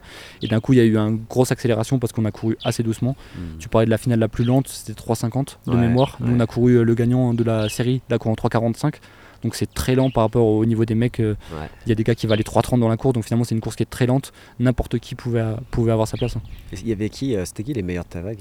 Il y avait Mario Garcia qui fait, euh, qui fait 4 ou 5 au monde cette année-là. C'est lui qui gagne la série. Il y avait Timothée Chiriot aussi qui a fait vice-champion olympique, mais qui après se fait sortir en, demi.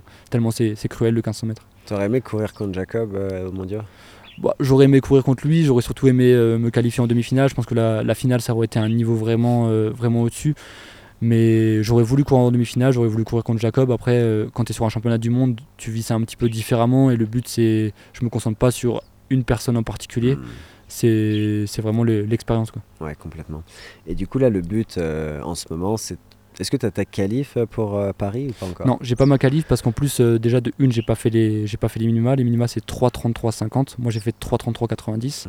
Donc, il manque à dixième. Pour ceux qui sont pas spécialistes du 1500 mètres, ça peut paraître rien qu'à dixième, mais c'est quand même quelques mètres de retard, donc c'est quand même, c'est quand même assez important.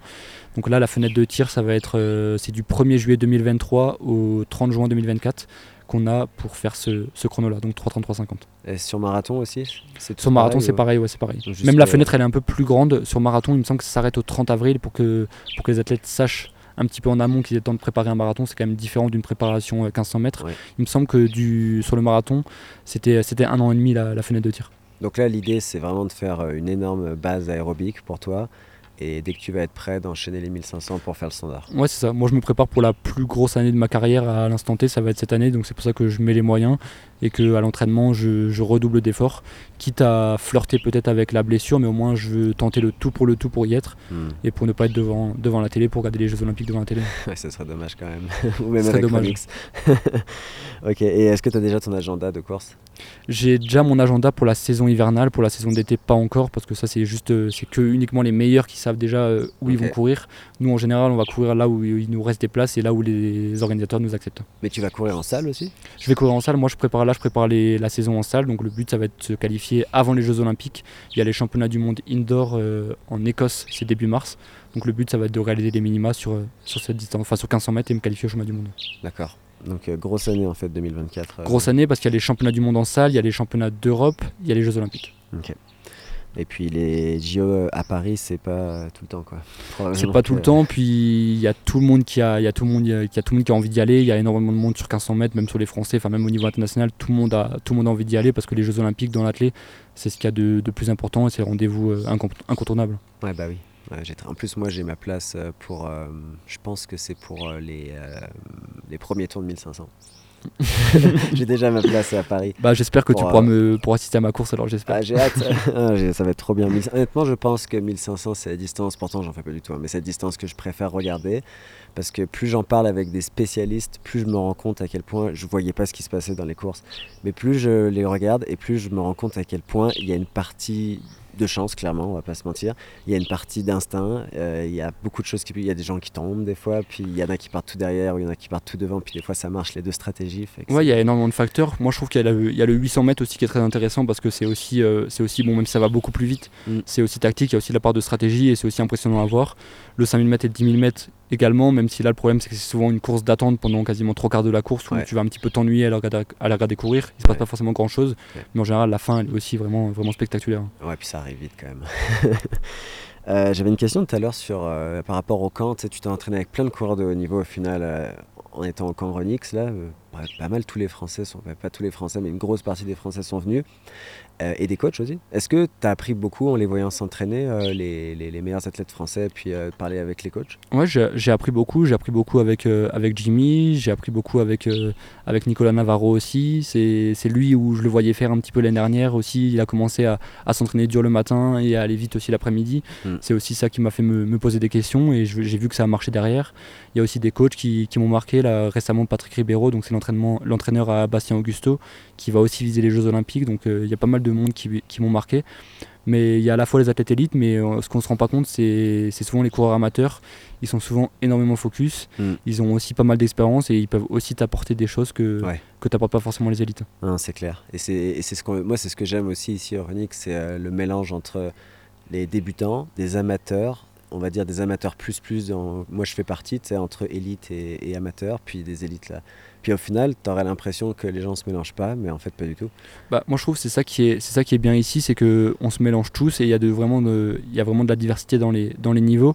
Je pense que ça marcherait pas quand tu mets si maintenant tu mets tu mets 25 élites ensemble, il y a trop de problèmes d'ego, trop de problèmes de les gens ils ont le même niveau, ils visent les mêmes distances, donc il y aurait, il y aurait trop de problèmes. Alors que là, le fait qu'il y, ait- il y ait un peu de tout, bah, la plupart ici ils prennent des, des- prennent des congés pour venir ici, Mhm. donc en fait, ils, c'est totalement différent. Et je trouve que cette ambiance, elle est, elle est, elle est beaucoup plus saine. Et c'est vrai qu'on on l'a vu quand il y avait un peu plus de coureurs élites, euh, Bastien, Simon, Valentin, toi. Et quand je courais avec vous, bah déjà les jogs, c'était pas la même vitesse en général, ça finissait beaucoup plus vite. C'est pas la même vitesse, puis après il suffit qu'il y en a un qui passe devant l'autre, alors l'autre il a pas envie de se, de se laisser passer, c'est pour ça qu'il faut être un petit peu, il faut faire preuve un petit peu d'intelligence et être raisonnable, ce qui n'a pas été notre cas mais sur plusieurs footings qu'on a fait, Oui. donc c'est mon cas moi aussi, mais ouais c'est le, plus dur, c'est pour ça qu'en général ça quand tu cours avec vraiment euh, des, des coureurs amateurs, pour moi amateur c'est pas du tout négatif, hein, c'est juste des, des coureurs qui, qui ont un travail à côté, et qui, qui sont passionnés, et qui souvent font parfois même mieux les choses que les élites, Ouais. mais je préfère cette ambiance là moi personnellement. Ouais, ouais, puis c'est vrai que c'est c'est très sain comme ambiance. Euh, c'est qui la- l'athlète français, qui, s'il y en a un, qui t'impressionne le plus dans sa façon de faire? Moi, celui que je, avec qui, pour qui j'ai le plus d'admiration, c'est Nicolas Navarro. Bah, non seulement parce que c'est déjà c'est un ami à, c'est un ami à moi, Mhm. puis en plus euh, je le voyais faire avant. Il a quand même fait des chronos énormes alors qu'il travaillait 35 heures à côté. Il a quand même fait, il me semble, de, de mémoire, il a fait 2h08 alors qu'il travaillait chez Decathlon à côté. Mhm. Donc ce qui est ce qui est assez impressionnant. Puis quand je le vois ici, il est assez inspirant. Il ça ça m'a aidé sur pas mal de trucs. Je vois qu'il fait beaucoup de, il faisait beaucoup de volume. Il est hyper sérieux à côté. Il prend tous les jours ses, c'est les soins, la récupération, il faisait un petit peu attention à tout. Donc c'est celui qui, qui m'inspire le plus et celui que, que j'apprécie le plus. Il est très professionnel et il a eu une progression euh, qu'on voit rarement. hein, passer de 2,28 au premier marathon à 2,6, puis peut-être plus tard plus rapide, c'est quand même rare. euh. Ouais, c'est assez rare, mais après, je sais qu'il y a eu pas mal, il y a pas mal de, de gens qui ont, bon, c'est plus le cas forcément maintenant parce que maintenant il a, il a son statut qui est vraiment qui est établi. Je sais qu'avant il y a pas mal de gens qui émettaient des doutes, mais souvent c'est toujours la même chose, c'est les gens qui voient pas le, voient pas le quotidien de l'athlète. Moi, pour avoir l'avoir côtoyé ici, euh, le gars il se levait, il allait courir, il faisait des 20 bornes à 6h du mat.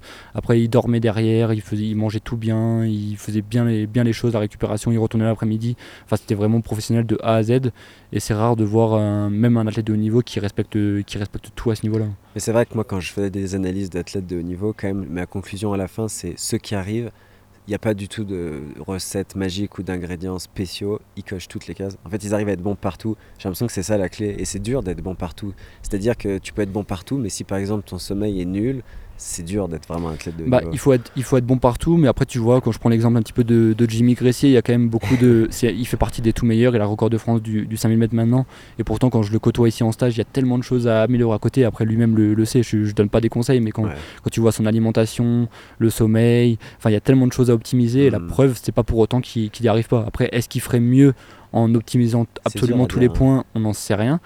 Mais voilà, c'est Parce qu'en fait, c'est trouver ton équilibre au final et euh, avoir la motivation. Parce que ça se trouve, pour lui, c'est ce qui fait qu'il a, qu'il a envie de continuer de s'entraîner aussi. Ouais, c'est ça. Puis même, c'est le haut niveau, c'est quand même assez exigeant. Là, pas, on prend l'exemple de, deux gars différents. Quand tu vois un Nicolas Navarro, bah lui ici, quand il est ici, c'est au lit à 20h, 21h grand maximum. Ah ouais, alors, alors qu'un Jimmy, alors qu'un Jimmy, c'est encore c'est plus tard.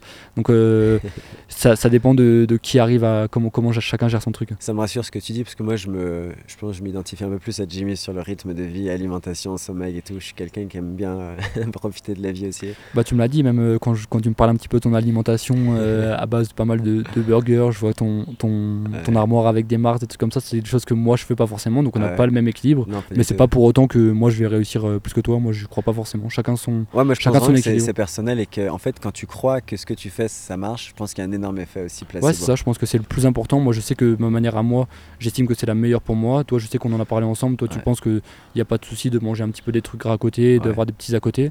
Et si ça fonctionne chez toi, c'est l'essentiel. Mais c'est vrai que souvent j'en vois un petit peu euh, cette image-là par provocation parce que je sais que beaucoup de coureurs se sentent très très mal quand ils font un écart et je pense que j'en joue. Mais si tu regardes mon alimentation, elle est vraiment euh, meilleure que ce que je dis souvent, c'est vrai. Et oui, je dis bah, ça pour toi, euh, je dis ça pour les gens qui m'écoutent de manière générale. Et puis de toute façon, même ici, je le vois, tu manges, bah, tu manges constamment au centre et tu manges bien à côté. C'est pas pour autant que tu vas grignoter à côté. Donc, non, euh. et puis c'est dur de ne pas manger bien au centre parce que bah, pour les gens qui savent pas, au centre, c'est que des aliments non transformés qui probablement pousse au Kenya ou juste à côté même à Haïten bah, C'est ce qui est l'avantage du Kenya avec l'alimentation, c'est que c'est pas comme nous, on n'a pas, une pas une alimentation en France où tu as quand même beaucoup d'aliments euh, transformés. Je mm. sais que même moi, moi je le pratique pas parce que quand je suis en France, parce que j'ai l'habitude ici, mais c'est vraiment ce qui, fait la, ce qui fait la différence aussi ici. Ouais, puis ça goûte, euh, c'est bon, puis euh, ouais, non, c'est autre chose. Mais c'est facile parce qu'on n'a pas à faire à manger aussi. Il y a ça, mais après ça peut aussi être difficile quand tu es là sur une longue période. tu manges souvent, après c'est la même chose chez toi, mais tu manges souvent la même chose. Et vrai que c'est parfois ça manque un petit peu de gras. il y a des fois où quand tu es chez toi, bah, tu te dis, bah tiens, euh, bon, c'est pas mon cas à moi, mais tu te dis, bon, j'ai fait une bonne séance, peut-être que je vais aller au McDo ou manger un truc comme ça derrière. En fait, le problème ici à Iten, c'est qu'il faut savoir que c'est un petit village et qu'en fait, si tu as envie de faire un écart, tu peux pas en fait. bah en fait tu peux aller acheter un paquet de quoi. voilà, c'est le plus gros écart que tu peux faire. c'est pas un écart, euh, voilà, quand tu cours euh, autant qu'on court, que tu dépenses entre 4000 et 5000 calories par jour, c'est pas les 3 euros qui vont faire une grande C'est ça, et souvent tu combles pas forcément les calories ici, ils n'arrivent pas à combler les calories que, que tu dépenses. Est-ce que c'est quelque chose que tu as remarqué en venant autant euh, que ça t'a transformé un petit peu physiquement? Parce que tu sais, moi je le vois ici, là, quand je sors, même je même en ramenant des Mars, des trucs et tout, je le vois que juste en 4-5 semaines, mon corps il change. Là. Bah, en fait, comme l'alimentation elle est un petit peu différente de chez nous, en fait, quoi qu'il arrive, on perd du poids, même si on dit souvent que c'est pas bon de perdre du poids en, altitude. Mais en fait, le fait que même la plupart des gens, je prends notre exemple à nous, mais même un coureur amateur qui va venir, il va forcément s'entraîner plus, de manière plus intensive et plus de volume. Donc en fait, forcément, il va dépenser plus et il va perdre un petit peu du poids derrière. Et comme on compense pas parce qu'on mange pas non plus des tonnes et des tonnes ici, on mange, on mange ce qu'il faut. Euh, avec les bons aliments qu'il faut, les, protéines, les légumineuses, tout ce qu'il faut, euh, les bons apports. Mais comme on se lâche pas trop, bah, en fait, c'est vrai qu'on a tendance à, perdre du poids. Du coup, on, on s'affûte et en général, c'est positif quand on rentre en France. Après, il faut pas virer dans, dans l'excès et perdre trop de poids parce que c'est jamais. Enfin, ça, me, ça me dit rien d'avoir eu le, le, cas avec quelqu'un ici mais il faut, faut trouver le juste milieu. Ouais, exactement. Moi, quand je suis redescendu euh, au niveau de la mer, j'avais bien faim quand même. la après, fois. après, ce qui est positif, c'est que quand tu rentres et que du coup tu as le marathon, tu cours ton marathon, tu es bien affûté, tu as bien, euh, as bien l'énergie qu'il te faut, et après derrière, comme tu as une petite période de repos, en fait, tu peux, te, tu peux te lâcher derrière, et je pense que ça va être ton cas à toi après Valence. Et c'est pour ça en fait que j'ai voulu faire l'affûtage ici et que j'ai voulu direct courir parce qu'en fait, j'avais pas envie de, tu vois, de trop changer mes habitudes euh, d'un coup. Ouais, puis tu as raison, puis du coup, après, tu arrives, arrives, juste au moment de la course, et après, tu sais que tu as T'as plus de temps, as plus de temps à attendre en Europe vu qu'en fait tu rentres et t'as tout de suite ta course et après mm. tu peux te, tu peux te lâcher un petit peu derrière. Euh, j'avais une question. Euh, est-ce que tu penses faire du plus long euh, dans les prochaines années? Et puis quand je dis plus long, ça peut même être jusqu'au marathon. Ça me tente bien. Là, j'ai fait le, j'ai fait meneur d'allure sur le marathon de, Paris l'année dernière. Donc c'était pour un groupe d'amateurs entre guillemets parce qu'on était quand même sur des bases 2h27. Donc ah, c'est un amateur plus plus. Ça m'a beaucoup plu l'ambiance. C'est totalement différent de, de la piste. Donc ça me tente bien. Je sais que j'ai mon dossard pour le marathon des Jeux Olympiques. Ah. Donc dans l'idée, ça serait de participer aux Jeux Olympiques sur 1500 mètres et d'enchaîner le, ah, marathon. C'est après. Hein. C'est bah juste après. C'est parfait. Donc le but, ça serait d'enchaîner les deux. Donc il n'y aurait pas une vraie préparation marathon, mais par contre, je, ferai le marathon derrière. Ok. Et euh, si demain tu faisais un marathon, tu penses que tu. Alors je sais que tu peux pas savoir, mais tu penses que tu pourrais courir combien à peu près? C'est difficile à dire, mais quand je, vois le volume que je fais à l'entraînement, je pense que au moins, au moins en dessous de, en de 2h15. Je pense Ouais. que ça serait, ça serait largement jouable. Bah oui, parce que l'équivalent euh, de ton chrono sur. Bon, faut pas prendre l'équivalent pour le coup, mais euh, ça doit être autour. euh, entre 2,8 et 2,10, j'imagine. Oui, après, euh, je pense que sur marathon, tu le sais même mieux que moi, il faut l'expérience et ça, je, je l'ai pas au début. Ouais. Mais oui, un marathon en, en moins de 2,15 pour le premier, ce serait déjà, c'est déjà quelque chose de très bien. Bah ouais, quand tu vois que Nicolas Navarro il a commencé en 2,28, c'est ça, que tu pourrais finir exactement. en, en, bah, en deux heures en fait. Bon, ça serait un peu, un peu prétentieux de, de dire oui. Et tu t'es déjà entraîné d'ailleurs, euh, dernière question sur l'entraînement, mais avec Kiptoum, parce que toi ça fait longtemps que tu es ici, tu as déjà côtoyé des entraînements? Je l'ai côtoyé. euh, il y a un moment où l'année dernière, c'était juste avant le marathon de Londres qu'il a gagné. Il était à la piste à Eldoret, donc c'est juste à côté du, à côté du centre. Oui. Euh, je sais qu'à un moment, j'ai fait une séance. Ça me rappelle un jour, j'ai fait une séance de, de 400 mètres. Donc lui, il faut savoir que lui, il faisait des 1200 mètres. Donc, il, euh, et quatre on- tours. il faisait, Euh, trois faisait tours, trois pardon. tours. Moi, je sais que je faisais un tour, on tournait à peu près en 1-8. Je sais pas, il avait fait énormément de volume. Je sais que j'avais commencé la séance, il avait eu le temps de finir. J'avais pas, enfin, j'avais fini et lui, il avait pas lui, encore il avait fini. pas encore fini. Donc je pense qu'il a, il me semble que sans trop m'avancer, il avait fait entre 15 et 20 bandes de volume sur piste ce, ce jour-là parce que moi j'avais fait 10 bornes quasiment et j'avais fini, euh, j'avais fini avant lui. Et du coup j'avais tourné avec lui, mais à ce moment-là il n'était pas encore, euh, bah, il était déjà, il avait déjà couru 2 h 1 à Valence, Mm. mais en fait il n'y avait pas encore la hype qu'il peut y avoir euh, autour de lui. Donc je pense que maintenant s'il va sur la piste et qu'on le côtoie, euh, ça sera un petit peu, un petit peu différent. Tu penses qu'il est plus dur, euh, c'est plus dur de l'approcher maintenant? Je pense pas que ça va être plus dur parce qu'il c'est pas comme Kipchoge, c'est pas une star encore comme Kipchoge parce qu'il a pas un, un entourage comme euh, comme euh, comme Eliud et tout ça. Mais je pense que moi de ce que j'ai vu quand je le côtoyais là, même quand il avait couru 2h01 et après quand il avait gagné Londres, il était il était le même. Après maintenant il a le record du monde donc est-ce que ça va changer Euh, Ouais. On verra dans les dans les semaines qui viennent. Julien, Julien Vanders, il m'a dit que les Kenyans, ils commençaient déjà à enterrer Kipchoge et qu'il y avait une méga hype des Kenyans euh, pour Kiptoum. Est-ce que tu as remarqué la même chose ou pas? Bah, j'ai remarqué la même chose et je me suis fait moi-même la réflexion que maintenant tu as l'impression que Kipchoge c'est c'est peut-être négatif de dire ça et c'est vraiment c'est pas le c'est pas mon c'est pas mon intention mais c'est vrai quand tu vois Kipchoge maintenant et que tu vois ce que Kiptoum a fait tu as l'impression qu'en fait Kipchoge l'a quasiment envoyé à, à la retraite. Ouais, c'est un peu ça. Et j'ai très hâte de voir. Tu penses qu'ils vont s'affronter à, à Paris ou pas? Moi j'y crois pas trop et je sais comment ça fonctionne ici un petit peu au Kenya. J'ai du mal à voir comment ils vont réussir à l'écarter Kiptoum. Je sais que euh, Eliud y sera, ça c'est sûr et certain parce qu'il l'a annoncé. Kipchoge il sera aux Jeux Olympiques à Paris. J'ai quand même de sérieux doutes sur, euh, sur Kiptoum. Est-ce que le Kenya, la fédération kenyane, va faire quelque chose pour qu'il ne puisse pas y participer, pour que Eliud puisse euh, finir sur un titre euh, olympique? Moi je pense de toute façon s'il y a match à, s'il y a match à Paris, il y aura, il y aura pas match entre les deux. Ok, donc ça va être un jeu politique un peu. On verra. On verra. Ça va être intéressant.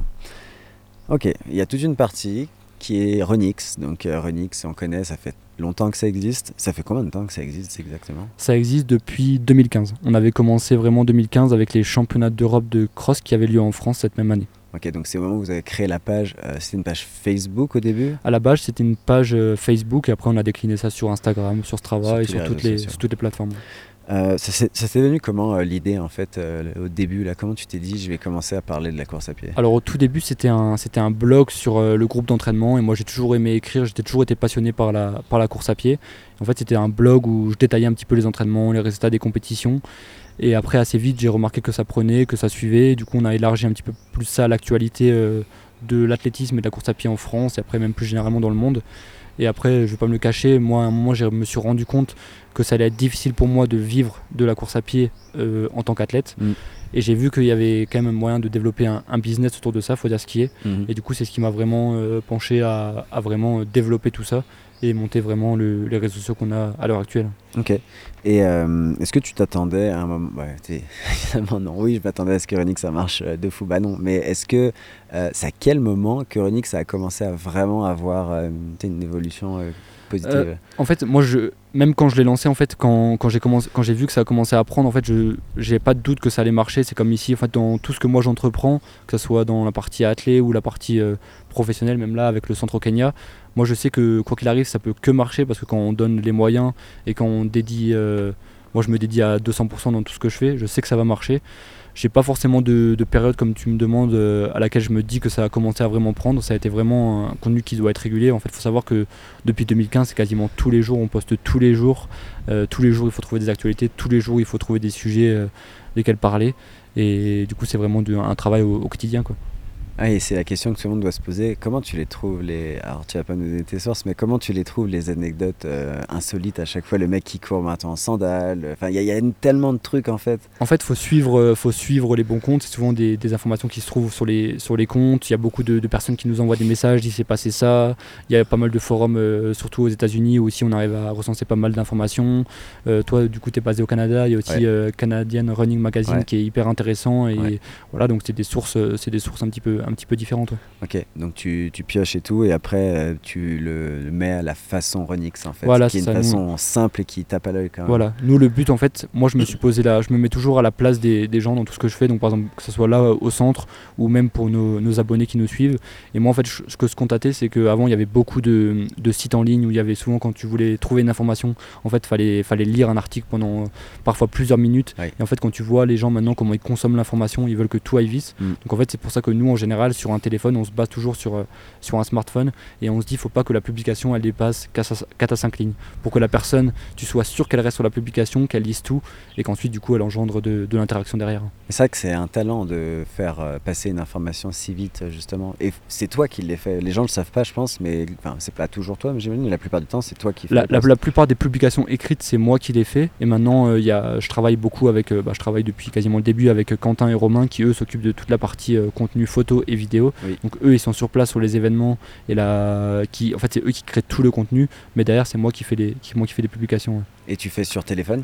Sur téléphone, sur, sur téléphone parce que justement j'aimerais j'aime avoir cette base où je me dis qu'il faut que ça fasse quelques lignes. Hmm. Je visualise toujours avant à quoi ça ressemble et, et voilà c'est comme ça que ça se passe. Donc quand tu vas par exemple à la piste d'Eldoret, qu'on a 40 minutes de matatou, là tu peux faire un post par exemple, Renix. Ouais, en fait, à tout moment de la journée, à tout moment de la journée, tu peux travailler. Donc, c'est sûr que ça, le temps passé sur téléphone, il est, il est un petit peu important dans la journée. Souvent, j'aimerais bien un petit peu décrocher pour, Ouais. euh, pour vivre un peu plus euh, ma vie, enfin, vivre d'autres choses un, petit- un petit peu à côté. Hmm. Mais moi, je prends ça comme mon travail au, mon travail au quotidien et mon, mon travail, c'est c'est d'utiliser mon téléphone. Ouais. Et est-ce que tu planifies Parce que vous êtes quand même dans l'actualité et contrairement à moi, et moi je pense que c'est la chance que j'ai dans ce que je fais du contenu intemporel et du contenu YouTube, c'est qu'il y a des vidéos qui sont faites euh, six mois à l'avance par exemple. Tu vois. Vous, vous pouvez pas trop faire ça. Nous, on planifie rien. Enfin, on n'a jamais de. Si on planifie une publication, c'est dans la journée en général. Tu vois, par exemple, ce matin, Hmm. Je sais que j'ai planifié la publication qu'on allait mettre sur, euh, sur euh, Cheptegei qui parle de son kilométrage par semaine. Je l'ai fait ce matin, C'est quoi son kilométrage? Entre 140 et 160 km par semaine pour préparer le, marathon beaucoup, de. Valence. Je trouvais ça pas beaucoup. C'est pour, ça que- je me suis dit que c'était intéressant de, de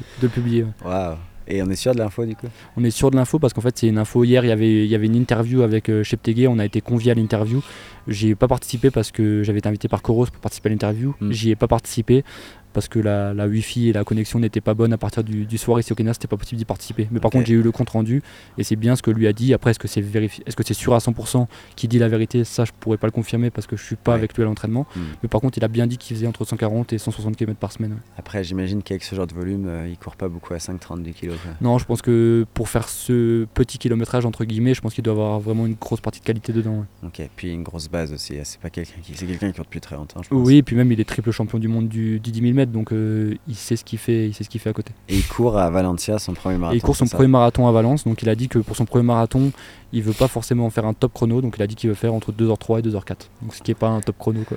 Ok, fait que je partirai quand même pas avec lui, même si c'est son euh, premier. Non, je pense que si tu pars avec lui, je suis pas sûr que tu dépasseras le, le 10e ou 15e kilomètre après. En fait, moi j'allais plus, dire 5 km parce que c'est des chronos qui sont impressionnants. Mais euh, et il faut savoir qu'il y a aussi euh, Kenisa Bekele qui va courir à Il y a Valencia. normalement il y a Bekele qui a été annoncé, donc il a été annoncé, mais pas encore confirmé à 100% par la, par la course. Nous, je sais qu'on avait mis une publication où lui avait annoncé qu'il allait courir, et finalement euh, Valence derrière nous a informé comme quoi c'était pas confirmé à 100% encore qu'il allait courir. Donc on verra ça dans les, dans les semaines qui viennent, dans les jours qui viennent, je pense qu'on saura vraiment définitivement. T'y crois à son retour? Bah, moi je pense qu'il va courir parce que là il vient de signer avec une nouvelle marque, donc il faut faire de la pub pour la marque et il faut montrer un petit peu le maillot, donc je pense qu'il va courir. Mais j'y crois pas, euh, j'y crois pas à son retour. Je pense que maintenant il a, il a 41 ans de mémoire. ouais. Je pense que l'âge c'est un peu, là c'est trop, c'est trop limite.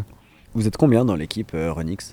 Du coup dans l'équipe on est 3 à temps complet. Donc il y a Quentin, qui Quentin et Romain qui s'occupent vraiment de toute la partie photo, de la partie vidéo, ce qui est énormément de travail, énormément de déplacements, ça leur mhm. prend beaucoup de, beaucoup de temps. Et il y a moi derrière en général qui suis surtout en backup sur les, sur les publications et sur le, la gestion des, des projets. Ok. Il euh, faut savoir que ouais, quand je suis venu au Kenya la première fois, j'étais avec Romain. Et euh, c'est vraiment quelqu'un d'hyper talentueux en termes euh, vidéastes. C'est assez impressionnant. C'est quelqu'un qui, en fait, dans l'équipe, personne ne s'est formé sur quoi on travaille. En fait, enfin, faut savoir que moi, j'ai pas fait d'études de journaliste. Je me prétends pas comme journaliste. Mhm. Euh, Romain, il a pas fait d'études dans la dans la photo, dans la vidéo. En fait, il a, ils ont tout appris en fait sur le sur maintenant sur les plateformes, sur YouTube. Il s'est formé par lui-même. Et pour moi, Romain, c'est un, de, ce que je vois sur le contenu running en France, c'est quasiment ce qui te fait de mieux. Donc c'est pour ça que je suis, je suis très heureux de, hmm. de l'avoir avec moi. Et pareil avec, euh, avec Quentin sur la partie photo. C'est... Quentin, c'est plus photo, Romain, Quentin, c'est plus Quentin, c'est plus photo. Quentin, il est plus sur les événements. Par exemple, cet été au championnat du monde, c'est lui qui est plus sur les événements comme ça. Et Romain, c'est plus les vidéos travaillées avec les marques, euh, quand il y a des produits à mettre en avant ou, des, ou des, vraiment des événements où on a du gros contenu à faire. Ok. Et les, les, gens se demandent en fait, parce qu'ils connaissent pas trop euh, la création de contenu, et souvent ils se demandent en fait comment vous vivez euh, de ça, tu vois. Euh, est-ce que toi, tu peux expliquer simplement comment en fait tu peux vivre? Parce que moi, en YouTube, par exemple, j'ai une entreprise derrière, tu vois, on fait du coaching. Mais un média comme Running ou comme il y en a plein d'autres, comment ça marche en fait? Comment on gagne sa vie avec Alors nous, je vais le dire de manière euh, transparente à 100%, moi je cache rien là-dessus. Tout le contenu euh, marque, le contenu chaussures que tu vois sur nos réseaux sociaux, en fait, tout est, payé derrière par les marques. Hmm. Donc il faut savoir que nous, en fait, on vit, nous, en fait, nos abonnés, tout le contenu qu'on propose, nos abonnés ne payent absolument rien. Hmm. Donc on vend rien de, on vend pas de produits directement à nos abonnés. Donc nous suivre et profiter de notre contenu, ça leur coûte absolument 0 euros à eux derrière. Mais par contre, euh, c'est les marques qui vont nous soutenir. Donc euh, on, est, on a un partenariat avec Iron, le plus grand distributeur euh, français. Donc c'est lui qui, on, gère ça avec eux. On travaille avec les marques aussi en direct. Donc en fait, c'est comme ça qu'on se rémunère. On se rémunère sur des opérations commerciales quand il y a un lancement chaussure, mais aussi souvent avec des budgets annuels pour mettre la marque et, les produits en avant. C'est surtout comme ça qu'on se rémunère. Ok, est-ce que les gens euh, sont compréhensifs de ça? Moi, je me rends pas compte vu que je suis pas là-dedans. Mais ouais, alors je sais qu'au début, quand on le faisait, il y avait pas mal de critiques. Même là, je pense qu'il y a pas mal de gens qui, entre guillemets, qui nous aiment pas ou un peu des haters qui, qui aiment pas cet aspect-là parce que c'est une partie business. Mais en fait, ce que les gens se rendent pas compte, c'est que eux, pareil, ne travaillent pas gratuitement. Euh, nous, même si c'est notre passion, il faut aussi qu'on vive et qu'on mange à la fin du mois. Ça nous prend quand même pas mal de temps, enfin même énormément de temps. Ça coûte aussi énormément de matériel. On se rend pas compte, mais même là, le matériel avec lequel vous faites le podcast, euh, pour avoir acheté du matériel de podcast, ça coûte très cher. Les, appareils photo, les déplacements, enfin, il faut financer tout ça. Il faut aussi vivre derrière. Donc c'est normal de, c'est normal maintenant de, faire de la publicité pour, pour vivre. Oui, puis la concurrence sur euh, le marché du contenu, euh, c'est devenu assez féroce. Et aujourd'hui, bah, si tu n'as pas du matériel de qualité, même si ce que tu fais c'est bien, bah, en fait, tu pars avec un peu un point de retard aussi. Quoi. Ouais, c'est à la fois la qualité du contenu, il faut vraiment que ça intéresse, puis il faut surtout se démarquer. Tu vois, je sais que nous, on a, moi, je trouve qu'on a vraiment notre marque de fabrique à nous. Je sais mm. qu'en général, les gens, s'ils vont lire une publication, peu importe s'ils voient le logo Renix ou pas, ils vont savoir qui a écrit la publication, enfin d'où mm. ça vient, parce qu'on a vraiment notre marque euh, en, mettant des inscriptions sur les photos, euh, dans la manière de, tourner le texte. Donc le but, c'est vraiment de se, démarquer des autres et de ne pas faire comme tout le monde en fait. C'est vrai que je trouve que de mon point de vue, c'est ce que vous avez mieux réussi c'est votre identité en fait. On le sait tout de suite. Genre l'écriture jaune, c'est rapide, il y a le type de photo, le type d'information et c'est marrant, mais personne ne vous a jamais vraiment copié, ou alors peut-être personne n'a jamais réussi à vous copier parce que. Bah, je pense là où, là où c'est dur de copier avec nous, c'est aussi qu'il faut être vraiment très régulier et poster vraiment euh, tous les jours. C'est là où faut être, euh, c'est difficile. Puis surtout, maintenant qu'on est établi et qu'on est vraiment, on est, on est quand même pas mal connu, en fait, c'est dur pour quelqu'un de, de, dupliquer la même chose parce qu'en fait, les gens vont forcément se rendre compte de d'où ça a été inspiré avant. Après, nous, on n'a aucun souci. Hein, si on a qui veulent faire la même chose, c'est mm. pas, c'est pas une marque déposée. Puis on n'a rien inventé au final. C'est, c'est juste une manière de faire. Et ça te manque pas, par exemple, d'avoir 100% des vacances des fois Parce qu'en fait, comme tu le dis, tu peux rien faire à l'avance. Du coup, tous les jours, faut que tu publies au moins un contenu. Mais du coup, tu peux jamais, pendant deux semaines, rien faire. Alors, je peux jamais rien faire pendant deux semaines. Après, d'un côté, je sais que je sais que ça pose souvent, ça peut poser problème. Par exemple, avec, avec ma copine qui aimerait mm. prendre des vacances et couper. Même moi aussi, parfois, j'aimerais couper. Mais d'un autre côté, je me dis que c'est un mal pour un bien parce que j'estime que avant de faire ça, je travaillais à l'usine et quand je voyais ce que je gagnais à l'usine et le travail que ça engendrait, et ça me plaisait pas de faire ça, je préfère largement vivre de ça. Ce que je fais mmh. maintenant, c'est ma passion. J'adore ce que je fais. Il n'y a aucun moment où je me dis, euh, même quand je suis ici au centre, quand il n'y a aucun moment où je me dis, bah aujourd'hui je veux travailler en fait. Ah, je savais pas que tu allais travailler à l'usine. Tu faisais quoi?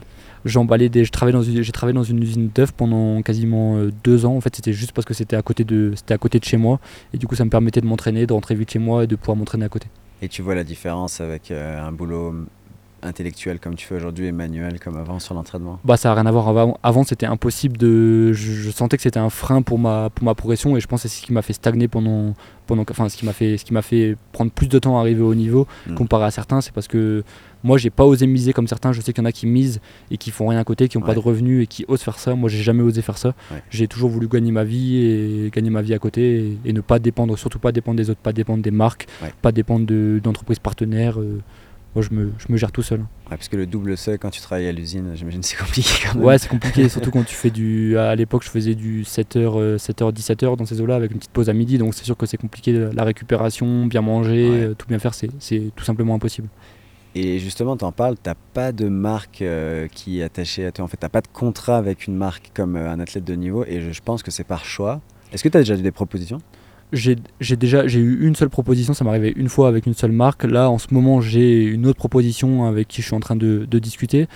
Euh, je vais pas dire maintenant que ça m'intéresse pas parce que je veux pas que ça soit un frein pour, euh, après, mais on va dire que là, le fait d'être solo, comme euh, d'être tout seul et de, de pas de dépendre de personne, comme je l'ai dit avant, en fait, ça m'arrange parce que d'un côté, j'ai beaucoup moins de pression et, et je fais vraiment ce que j'ai envie et personne me dit tu dois courir ici, tu dois faire ça, donc j'ai pas de contraintes.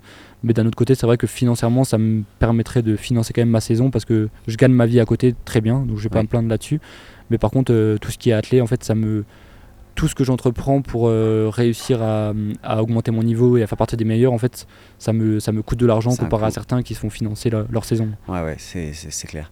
Et, et justement, est-ce que c'est un plaisir aussi de pouvoir mettre l'équipement que tu veux? Alors, on parle surtout de chaussures parce que c'est ça les plus grosses différences. Je pense que tu une des personnes en France qui a dû euh, bah, essayer le plus de chaussures parce que bah, c'est pas, pas facile d'essayer autant de chaussures. Euh, Bah, surtout que ça coûterait assez cher d'essayer toutes les ça. chaussures. tu t'estimes à combien de chaussures différentes que tu essayes par année? J'ai pas de j'ai pas de chiffre en tête. Je sais qu'avec quasiment toutes les marques maintenant, on reçoit les, enfin je reçois les chaussures en, en avance, donc je peux courir avec. Je sais que les modèles carbone, tous ceux qui sont sur le marché, hormis maintenant les marques chinoises où j'ai pas forcément accès, mais Mhm. toutes les, les modèles je les ai testés. Donc c'est vrai que ça laisse quand même une large panoplie. Je sais qu'il y en a beaucoup qui pensent que ça peut être un souci de courir avec des chaussures différentes parce qu'ils ont un drop, une manière de courir un peu. Enfin, ça, ça engendre une manière de courir différente. Moi, j'ai pas ce souci-là. Moi, j'adore faire ça. Et je suis un. Je sais qu'il y en a beaucoup qui nous reprochent parfois de, de mettre trop de contenu chaussures en avant. Oui. Mais en fait, moi, c'est ma passion. En fait, c'est devenu tellement. euh, c'est, on voit que depuis euh, la nouvelle génération avec les plaques carbone, les nouvelles mousses, on voit que c'est devenu quelque chose vraiment d'important la chaussure. Et moi, je me suis pris par passion pour ça. Et j'adore tester les chaussures. euh, Je refuse jamais de, de tester une nouvelle chaussure. Ok, du coup, j'ai deux questions. On a eu Blaise Dubois dans le podcast il y a six mois. Il a un avis que tu connais sur les carbones, que tout le monde connaît un peu parce que c'est passé sur Insta. C'est quoi, toi, ton avis et ton ressenti avec les chaussures carbone? Alors moi, je, forcément, je trouve que ça fait courir plus vite en compétition. Maintenant, on voit euh, indéniablement qu'on voit sur la piste sur la route, on voit que les chronos sont meilleurs, que tous les records du monde sont battus. Donc il y a une grande partie qui est due aux chaussures carbone. Mais pour moi, la- le plus gros avantage de ces chaussures, et je le vérifie avec moi-même, je cours quasiment tous les jours en, en chaussures carbone, pas forcément en chaussures compétition, mais chaussures avec euh, Mhm. nouvelle génération, avec nouvelle mousse et une plaque dedans.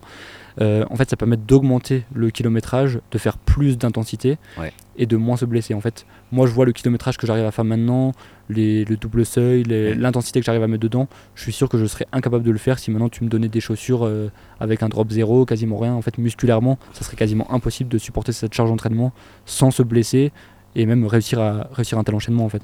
Donc, ça serait une augmentation des performances indirectes parce que tu peux t'entraîner plus, euh, moins de blessures et du coup, bah, t'es en meilleure Ouais, c'est ça. Selon moi, tu peux t'entraîner plus et du coup, tu peux, tu peux en faire plus. Donc, tu es, meilleur à ce niveau-là. Mais après, euh, bien sûr que ça fait aussi. euh, Il y a aussi un gain. Il y a aussi un gain rien que pendant la course, rien qu'en mettant les chaussures. Ouais. Moi, je l'ai vérifié avec ma copine qui, qui courait à, qui courait à 6,30 au kilo. Ouais. Je lui ai mis une paire de Oka Rocket X2 Ouais. au pied. Sur le même tour, elle a gagné quasiment 30 secondes au kilo. Après, est-ce qu'il y a la partie aussi euh, Placebo. mentale, placebo? Je lui ai dit que c'était des chaussures carbone qui étaient incroyables. Et donc, euh, est-ce que, ça, ça a joué? Je sais pas. Mais moi, je suis Peut-être. sûr que c'est bien sûr, bien sûr que les chaussures carbone, faut courir plus vite que, que les autres. hein, ça, c'est sûr. Et t'as pensé quoi des, euh, du coup de Adidas avec ses chaussures à 500 euros? Bah, je, les, je les ai eu en main et c'est quelque chose, c'est assez impressionnant parce que la chaussure elle est hyper légère. 160 Elles font 138 grammes. Le, 138. le modèle il fait 138 grammes. Donc en fait, ce qui est impressionnant, c'est que 138 c'est que tu as une grosse chaussure en main qui quand même, euh, on voit les modèles actuels, ils sont quand même assez, euh, assez imposants. Euh, et en fait, elle est tellement légère, c'est vraiment c'est surprenant. Après, moi, j'y crois pas parce que même si Nike a réussi à faire passer à 250 euros les chaussures, alors qu'avant on mm. les achetait 120, 130, je pense que là, il y a un trop gros fossé et que 500 ça sera trop. Même si là, ils ont réussi une opération de com avec celle-là, mais je pense pas que ça va devenir quelque chose de général à, 500 euros et surtout, je l'espère pas. Mais tu crois que c'était un peu un coup marketing pour dire à Nike ou à d'autres équipementiers, regardez, on est là, on fait de la R&D, on est solide? Je pense que c'était surtout pour ça, c'était surtout aussi pour, euh, pour faire parler d'eux et ça a marché parce qu'en plus, ils ont mm. réussi à battre le, record du monde après. Ça, c'est incroyable par contre. Ils ont réussi à faire les, à faire les deux. Mais euh, oui, comme dit, moi j'y crois pas. J'y crois pas que ça va passer à ce prix-là. Et la preuve, c'est qu'ils l'ont vendu en exemplaire limité. C'est non seulement parce que euh, la chaussure est chère, mais c'est aussi parce qu'ils n'ont pas forcément les capacités pour l'instant de pouvoir sortir à, une telle, à une importante quantité ce type de chaussure euh, aussi, aussi légère. Mais comment ils ont fait si légère Parce qu'il me semble de mémoire qu'une paire de Alpha Fly c'est un peu plus de 200 grammes. Une paire d'Alpha Fly c'est aux alentours de 220-230 grammes en taille 42 chez, chez, les hommes. Après par contre sur une Vaporfly on est à 190 grammes donc ce qui est déjà, ah, ce qui est déjà pas mal. À ce niveau c'est une grosse différence. Ils ont économisé quasiment 40% euh, de, de mémoire, ils ont économiser quasiment 40% de, poids. Euh, je connais pas exactement leur méthode de fabrication, ça j'avoue que je m'y intéresse pas spécialement. Hmm. Mais en tout cas, oui, c'est sûr qu'ils ont fait un, ils ont fait un, progrès énorme là-dessus. Ouais, c'était vraiment un coup euh, incroyable. Et euh, question, vu que tu as essayé un peu toutes les chaussures, c'est quoi un peu ton coup de cœur là, des, des derniers modèles que tu as eu C'est quelle est la chaussure avec lesquelles tu préfères courir euh, Alors moi, mon dernier modèle qui m'a qui m'a marqué en ce moment, c'est la S-Lab Fantasme 2, donc de Salomon. ça m'a marqué pour plusieurs raisons parce que pour moi, elle est au niveau de, elle est largement au niveau des autres. je la place dans mes dans mes top. Si maintenant je devais faire un 10 km, sur route, je, courais soit en Rocket X2, soit en Fantasme 2. Donc ça, c'est purement mon aspect à moi. Il n'y a rien de, de payé derrière, c'est mon mhm. aspect à moi. Et ce qui m'a marqué surtout, c'est qu'il y a beaucoup de gens qui disaient comme quoi Salomon n'arriverait pas à s'imposer sur la route, qu'ils étaient vraiment spécialisés dans le trail. Et là, avec la chaussure, le modèle qu'ils ont réussi à sortir, en fait, ils ont réussi à prouver tout le contraire. Maintenant, reste à savoir si les gens vont, vont marcher ou pas. moi aussi, je le, bah, en fait, on associe Salomon plus à l'outdoor, je pense. Enfin, l'outdoor, mais tu sais, plus trail, plus sentier et tout.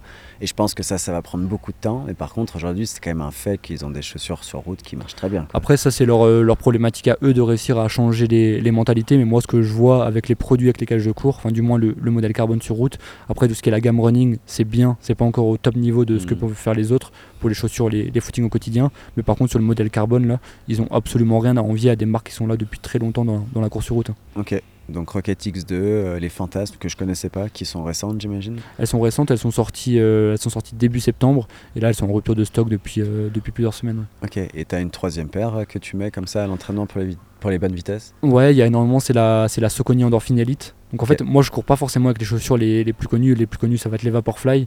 Mais moi je cours pas forcément avec ça parce que comme tout le monde court déjà avec, moi je préfère courir, enfin vraiment mhm. euh, mettre l'accent sur d'autres modèles que les gens connaissent un petit peu moins. Donc il y a celle qui me marque plus, il y a la, il y a la Endorphin Elite avec lesquelles je fais beaucoup de séances de seuil. Et il y a la On Cloud Boom Eco 3 aussi, c'est le modèle carbone de, de, la marque suisse. Donc euh, que moi j'apprécie beaucoup et avec lesquels je fais quasiment toutes mes séances sur piste avec. Ok, on, comme, comme vous l'avez dit, qui, qui s'est vraiment imposé, enfin imposé, je sais pas si c'est le terme, mais qui a vraiment explosé sur le marché quand même. Euh, c'est quoi, 3-4 dernières années. Je me souviens que j'avais une athlète qui me parlait des On au tout début quand je coachais, donc c'était il y a 3 ans. Puis c'est pas que je lui rionnais, c'est que je voyais un peu la tête des chaussures très différentes. Puis pour moi, c'était un peu des chaussures, un peu comme la chaussure qui respire dans les années 2000. Bah, je pense que le premier modèle où ils ont vraiment réussi, c'était il y a 2 ans quand ils ont sorti la Cloud Monster, donc celle qui a marqué un, petit peu tout le monde. Et, et en fait, je pense qu'il a marché, c'est aussi le fait comme quoi ils ont fait beaucoup de communication, que le, là, il faut dire ce qui est, le produit a été très bon. Ils ont aussi mis pas mal de budget. Nous, euh, j'ai pas de mal à le dire. On, c'est quasiment la marque qui nous soutient et qui nous rémunère le plus. Donc c'est forcément euh, aussi, euh, bah, ils ont beaucoup de visibilité, ils font beaucoup de choses à côté. Donc c'est ce qui fait qu'ils réussissent. Ils ont réussi à monter une team, une team élite de très grande qualité au niveau international. Puis les produits sont parmi les meilleurs de ce qui se fait en ce moment. Donc moi, je suis pas du tout surpris par la, par la réussite de la marque. La qualité suisse, tu penses? C'est la qualité suisse. Puis même, ils font euh, les vêtements sont quand même euh, beaucoup plus quali que beaucoup plus quali que ce que font les autres marques parce qu'ils ont une méthode de fabrication un petit peu différente. Puis l'identité aussi, il faut dire ce qui est, ça joue sur la perception. Hmm. C'est on, c'est classe quoi. Ouais, et on c'est classe. Je, trouve ça vraiment esthétique et c'est vrai qu'ils ont été bons aussi pour. Euh, bah, sponsoriser beaucoup d'athlètes en peu de temps quoi. et des athlètes assez influents. Je pense que ça leur a coûté pas mal d'argent mais c'est en train de en train de payer mhm. et leur objectif moi je sais pour discuter avec eux leur objectif c'est de devenir la, la, marque numéro 1 dans le dans le running. Ouais, c'est vraiment ce qu'ils ce qu'ils ambitionnent et moi je suis persuadé que dans les années à venir ils vont ils vont y parvenir. Tu trouves que Nike s'est vraiment fait grignoter ces dernières années? Moi je le constate que non seulement ils se sont fait grignoter, mais en plus les produits, leurs dernières nouveautés, euh, sont de moins en moins. Euh, c'est pas au niveau d'avant. Quand tu vois la Vaporfly, quand ils l'ont sorti la première génération, elle était exceptionnelle. Personne n'avait réussi à faire ça. Et quand tu vois leur dernière, dernière génération de la Vaporfly 3, euh, quasiment personne ne la porte. En compétition, tu hein. la vois pas, les élites ne la portent pas, donc c'est quand même une bonne indication. Euh, T'as jamais vu Kipchoge euh, courir avec.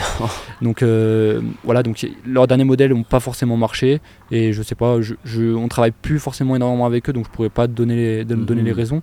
Mais en tout cas, ouais, les, les produits sont, sont, moins quali et les autres sont passés au même niveau, voire même un, cran au-dessus. Et pour rebondir sur ce que tu dis tout à l'heure, euh, il n'y avait pas un débat mais une discussion parce qu'il y a beaucoup de gens qui cherchent des Alpha Fly 1, c'est pour te dire. Genre l'Alpha Fly 1, là, ça fait un petit moment déjà. Et maintenant, les gens, ils cherchent une chaussure Nike euh, d'il y a 2-3 ans parce qu'elle est mieux que les nouvelles. Ouais, bah ça va être de plus en plus compliqué parce que que ce soit la Alpha Fly 1 ou même maintenant la Vaporfly 2 où ils vont, euh, ils vont liquider les stocks, en fait, elle est plus produite. Elle est plus produite, donc en fait, ça va être de plus en plus dur de la, de la trouver. Il va falloir s'adapter aux nouvelles générations ou alors euh, tout simplement changer de, changer de marque. Et en fait, les, autres marques à côté font, font, très bien, voire mieux que, mieux que eux. Donc, moi, je trouve que c'est une bonne chose que ce soit plus quand on voyait avant, on voyait que Nike, on savait que si on voulait faire une perso marathon, il fallait forcément courir en, Nike. Je trouve que cette période-là, c'était. Enfin, moi, j'appréciais pas trop ça parce qu'il y avait vraiment trop le monopole et le fait que maintenant tout le monde soit revenu dans la course et que tout le monde match ensemble, bah, je préfère, euh, excitant, je préfère largement cette période-là maintenant. Puis même pour vous, hein, parce qu'il y avait que du Nike pour parler, c'était un peu moins intéressant. Ouais, c'était moins intéressant. Puis les autres, euh, c'était même un petit peu décevant quand les, les, premiers modèles carbone de certaines, certaines marques, on nous les envoyait. En fait, on voyait que c'était pas du tout au niveau de Nike. C'était quand même, euh, c'est dur de les, de, de, les casser entre guillemets. Ouais, ouais, les Nike fluo, on s'en souviendra toujours. Je pense que ça sera un moment historique dans l'équipement quand même. Ouais, c'est clair. Ça, ça, a marqué. Puis je me rappelle qu'au début beaucoup pensaient que, je me rappelle quand on mettait des, quand on mettait des pubs pour acheter la Vaporfly, ils disaient ouais 250 euros, c'est des pigeons qui vont mettre euh, l'argent là-dedans. Et eh ben effectivement on est tous des pigeons. Alors qu'en fait tout le monde maintenant, maintenant ça surprend plus personne quand on voit une chaussure à 250 euros, en fait c'est devenu, euh, c'est devenu banal. C'est vrai que c'est fou quand même, parce que si on, il y a 5 ans vraiment c'était impossible de mettre autant d'argent. Bah, non seulement c'était impossible, et en plus euh, je trouve qu'avant le but c'était d'avoir la chaussure la plus légère, et la plus minimaliste mm. possible, la plus fine. Mm. Et en fait quand tu vois maintenant c'est devenu tout l'inverse. Et j'ai hâte de voir ce que ça va être les prochaines années, parce que je pense que la technologie va pas s'arrêter. Euh. Ouais, je trouve que ça. Même si je suis un passionné, j'aimerais bien que ça. Je préférerais pas que ça arrive encore beaucoup plus loin, parce qu'après, il faut quand même qu'on garde euh, une partie. Même si là, ça nous aide dans la performance, c'est encore, encore l'humain qui fait la, qui fait la différence et qui permet tout ça. Il mm. faut pas non plus que ça bascule dans le dans l'excessif. je suis d'accord avec toi. Euh, les gens se demandent souvent comment tu testes une paire de chaussures. Moi, je la teste souvent pendant, en général avant de faire un, review dessus. Moi, je cours pendant 2-3 semaines. Et après, si c'est une chaussure carbone, bah forcément, je vais la tester sur les, que sur les sorties rapides. Je mhm. Je vais pas la tester sur des, sur des footings. Mais en général, nous, tous nos tests que, tous nos tests que nous on produit, que tous les tests que nous on sort, en fait, on teste non seulement on court avec la chaussure, mais en plus, on n'est jamais influencé par la marque. Il faut savoir que même quand on a du contenu, euh, contenu paid dessus, donc ça veut dire qu'on a un budget par la marque, quoi qu'il arrive, nous on se, on se fie jamais à leur brief, jamais à ce qu'ils nous disent, même si la chaussure elle nous plaît pas, bah, on va pas hésiter à le dire. Euh, j'ai un exemple qui me vient en tête à chaque fois, c'est la, nouvelle Keep Run Carbon l'année dernière, où Decathlon avait mis pas mal de budget euh, auprès de tous les créateurs de contenu. Et en fait, on voit la différence entre les créateurs de contenu qui sont honnêtes et ceux qui le sont un petit peu moins. Mhm. Nous, je sais qu'on avait été très bien payé euh, sur cette opération-là. Et on n'avait pas hésité à dire que la chaussure était bien pour un premier modèle carbone, mais ça répondait pas aux critères pour, euh, pour être parmi les meilleures chaussures de carbone du marché. Et par contre, on a vu que d'autres se sont, se sont fiés au brief et ont bien mis comme quoi c'était au niveau de, des autres chaussures de carbone du marché. Et tu vois, moi, la, la, euh, la différence avec toi, c'est que j'ai l'impression que j'arrive pas à être objectif si une marque me paye pour un produit euh, d'en parler négativement, parce qu'on dirait je me sentirais trop mal. Puis euh, du coup, je sais que la marque voudrait plus travailler avec moi. Toi, tu le vis comment ça en fait, moi, je trouve que les marques, ils n'ont pas ce problème-là avec nous, parce que non seulement, en général, quand on, vend ça aux marques, on vend un packaging, on vend pas que le testing produit, donc en fait, ça repose pas que là-dessus. Même si, tu vois, même la Kiprun, je prends l'exemple de la Kiprun, elle n'était pas forcément au top. Ça veut pas dire qu'on en a pas parlé. Hmm. On en a quand même parlé, on l'a quand même porté sur nos séances, parce que même si elle n'était pas au top niveau, c'était quand même d'un bon niveau, donc on a quand même couru avec, on a quand même fait du contenu avec. Il y avait juste l'article testing produit du coup qui est pour moi le, quasiment le plus important, qui n'a pas répondu à leurs attentes. Ils nous l'ont fait comprendre, ça leur a pas forcément plu. Euh, je sais qu'on va pas forcément travailler avec eux sur le nouveau lancement de leur nouvelle chaussure carbone. Après, c'est comme ça. Moi, je préfère largement ça perdre un petit peu d'argent, mais être, euh, être crédible. Parce que maintenant, quel intérêt si maintenant on va dire à nos abonnés allez acheter la chaussure, elle est au niveau d'une Vaporfly, les gens ils vont courir avec, ils vont s'en rendre compte immédiatement et c'est plus, on est plus perdant à la fin là-dessus. Donc c'est développer une confiance aussi avec son audience et euh, une belle relation. Ouais, puis même, je sais pas, moi je me pose même pas, quand nous on fait ces testings là, enfin du moins quand moi je l'écris, je me pose même pas la question de, de la confiance ou pas. Moi j'écris vraiment ce que moi je ressens Hmm. et j'écris vraiment ce que je ressens, peu importe si c'est si c'est payé ou pas derrière. Ouais, c'est intéressant, d'accord. Et euh, une question sur euh, Renix, est-ce qu'il il y a des projets qui s'en viennent, euh, ça peut être même à, à long terme? Comment tu vois euh, Renix qui se développe? Parce que toi, je sais que tu as plein d'idées, tu es un entrepreneur, tu es créatif et tout. Je sais pas, tu as, des trucs euh, qui s'en viennent là, dans les prochaines années j'ai plein, j'ai plein d'idées. L'idée du centre, c'était une, année, c'était une idée que, que je mûrissais depuis, euh, depuis plusieurs années. J'ai commencé à travailler là en 2017 avant pour, Ouais. pour Bob Tari. Donc ça faisait déjà plusieurs années, et ça a mis plusieurs années avant de se mettre en place. Mhm. On, a eu, on a commencé à lancer ça en 2021. Il y a d'autres projets que j'ai en tête. J'aimerais bien organiser euh, des, des- des conférences, des, des colloques, euh, des séjours un petit peu, un petit peu partout. Enfin, il y a- il y, a plein de trucs qu'on aimerait faire. Ouais. Euh, la problématique, c'est le temps. C'est même pas forcément l'argent, c'est le temps. C'est le truc, c'est de gérer une carrière d'athlète de haut niveau Ouais. et en même temps de développer ça à côté. Même si on est plusieurs dedans, moi j'aime toujours, euh, je veux faire partie des projets que, que nous on monte, donc je veux être dedans. Et je sais que pour l'instant, j'arrive pas, j'ai pas encore le, j'arrive pas à dégager ce temps-là. Mais par contre, quand ce temps-là il sera dégagé, je pense que ça va encore, ça va encore bien se développer derrière. Ouais, je comprends. C'est encore une histoire euh, double seuil, plus entreprise, plus Bah, plein toi, de projets. Toi, tu le vois aussi, on en, on en a parlé ensemble. Oui. Forcément, quand tu, quand tu crées du contenu et à côté, enfin, tu, tu, tu bosses pas mal à côté et qu'en même temps, tu veux avoir des perfs euh, solides, euh, Ouais. chacun, chacun à son niveau, peu importe, je, ça parle, je parle pour moi, mais même les, même les coureurs qui travaillent à côté et qui veulent faire leur, leur performance, faut quand même, euh, ça prend quand même du temps et du coup, on peut pas tout, on peut pas tout faire à la fois. ouais. Non, on peut pas tout faire. Il faut faire des choix, en fait, tout simplement.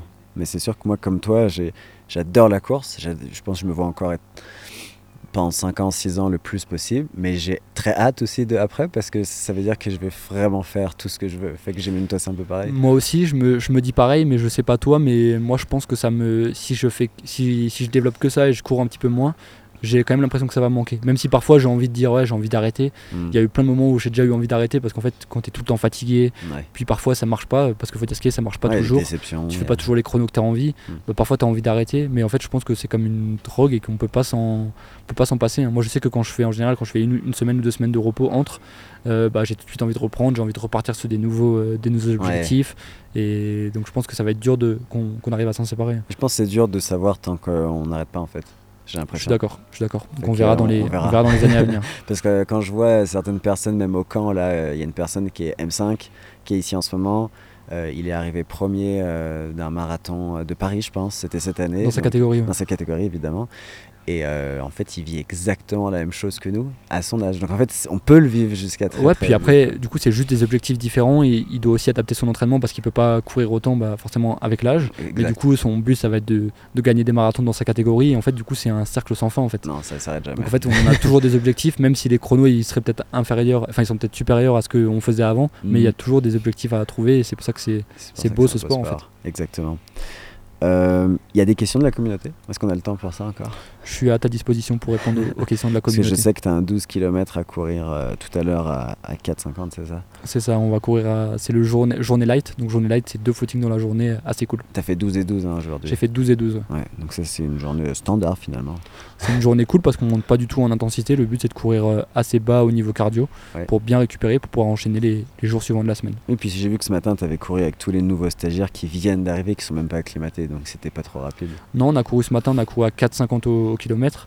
Donc euh, c'est quand même accessible pour euh, la plupart des stagiaires qui viennent chez nous au centre Kenya. C'est une allure qui est, qui est raisonnable. Après c'est vrai que 4,50 dans les chemins ici c'est jamais facile en fait. Mais en fait, peu importe. Quand, même quand tu vas courir, euh, même quand maintenant je me dis que je vais faire un footing de récup, même si je me dis que je vais courir à 5,30 au kilo, quoi qu'il arrive, ça va être dur parce qu'en fait, avec les côtes, Mm. les parcours, les pierres et tout ça, en fait, il n'y a rien qui est facile. C'est pas un mythe ici au Kenya.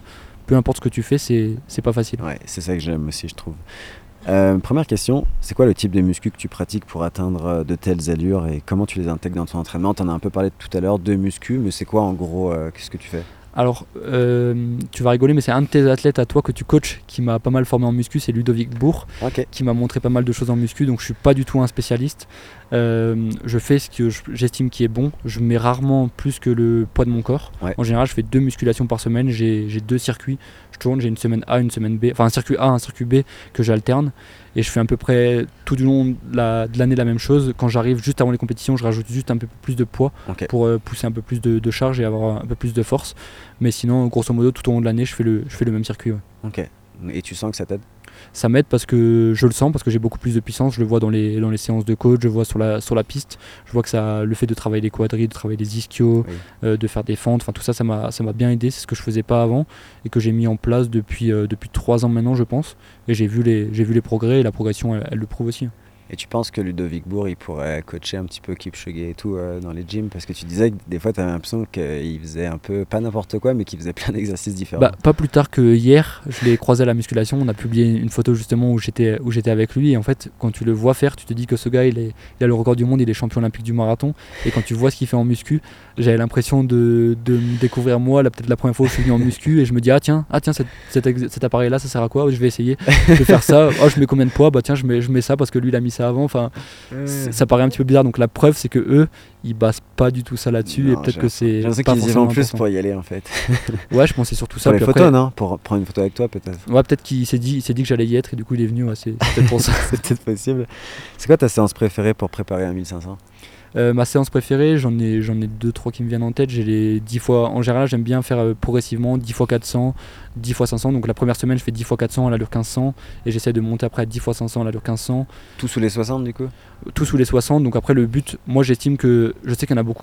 Chacun travaille sa méthode un petit peu différemment. Moi, je préfère faire de l'allure. C'est exactement ce que Jacob a dit dans une interview. Et ça m'a marqué, ça m'a confirmé que j'allais dans le bon sens. Il vaut mieux travailler par exemple sur un 1500 mètres ou euh, ça peut aussi, je pense, valoir sur un 5 km ou un 10 km. Travailler plus en quantité de l'allure que tu vises sur la course. Admettons, tu vises euh, Hmm. 30 minutes au 10 km, ça fait 3 kg. Oui. Vaut mieux faire 10 bornes de volume à 3 kg que faire 6 ou 7 bornes à 2,50 au kilo. Parce qu'au final, ce qui te manque souvent dans une course, c'est le finish et c'est de Bah, l'endurance. moi, ce, qui- ce que j'estime, c'est de travailler l'allure. En fait, une fois que tu maîtrises l'allure que tu vises, par exemple, moi, ça équivaut à 57 ou 400 mètres sur le 1500. Hmm. J'ai L'été dernier, j'ai fait énormément de, à l'entraînement, énormément de 400 mètres en 57 secondes, ou Mhm. travailler sur ces allures-là. Et en fait, c'est ce qui m'a permis en compétition de, de le répéter. Mais je suis d'accord avec toi, marathon, moi je remarque souvent pareil, tu vois là j'avais 4 x 6 dimanche dernier, puis il y avait du vent de face tout le long, c'était des conditions très difficiles. Et à un moment je me suis dit, bon est-ce que je baisse, je fais moins, tu sais, je fais comme des 3 km à la place, et à la fin je me suis dit, bah, en fait ce qui compte pour le marathon, c'est le volume, tu vois, parce que le marathon ce qui est dur, c'est pas les 30 premiers, c'est clairement ça joue toujours sur les 12 derniers. Donc tu vois, je suis toujours parti du principe qu'il fallait que les séances elles durent, quitte à pas faire l'allure, et ça a toujours payé pour moi, tu vois. Ouais, c'est ça. Puis moi, je pense qu'il est souvent contre-productif, c'est d'en faire moins et de travailler plus vite. Ça va pas forcément t'aider le jour de la compétition. Est-ce que tu penses te tourner vers le trail dans le futur, étant donné que de nombreux coureurs âgés continuent de performer? Alors, euh, le trail, ça m'intéresse. J'adore y aller, notamment à, à l'UTMB. Quand j'y étais, c'est quelque chose que, que, que j'adore y être. Par contre, je pense que je suis pas trop fait pour ça. J'ai participé à un trail et ça s'est très mal passé. La montée s'est très bien passée. Ah ouais La descente, ça a été une autre histoire parce que les... C'était quoi comme trail? C'était un trail de 25 km, 12,5 de montée, 12,5 de descente. Je suis passé en tête. Euh, dans la montée, j'avais quasiment 2 minutes d'avance et j'ai perdu de 5 minutes. J'ai terminé 5 je crois, avec 5 minutes de retard. Il y avait Donc, en fait, des bons dans le- la course? il y avait des. Non, pas forcément, c'était une course de Ah, régi- d'accord. régi- régionale en plus. Donc la preuve qu'un athlète euh, top sur piste, parmi les meilleurs français sur piste, ne rivalise pas forcément sur trail parce qu'en fait, tout simplement, dans la descente, Ouais. non seulement j'avais peur, et en plus, mes quadris et mes excentriques n'étaient pas prêts à subir ce qu'ils ont, qu'ils ont subi.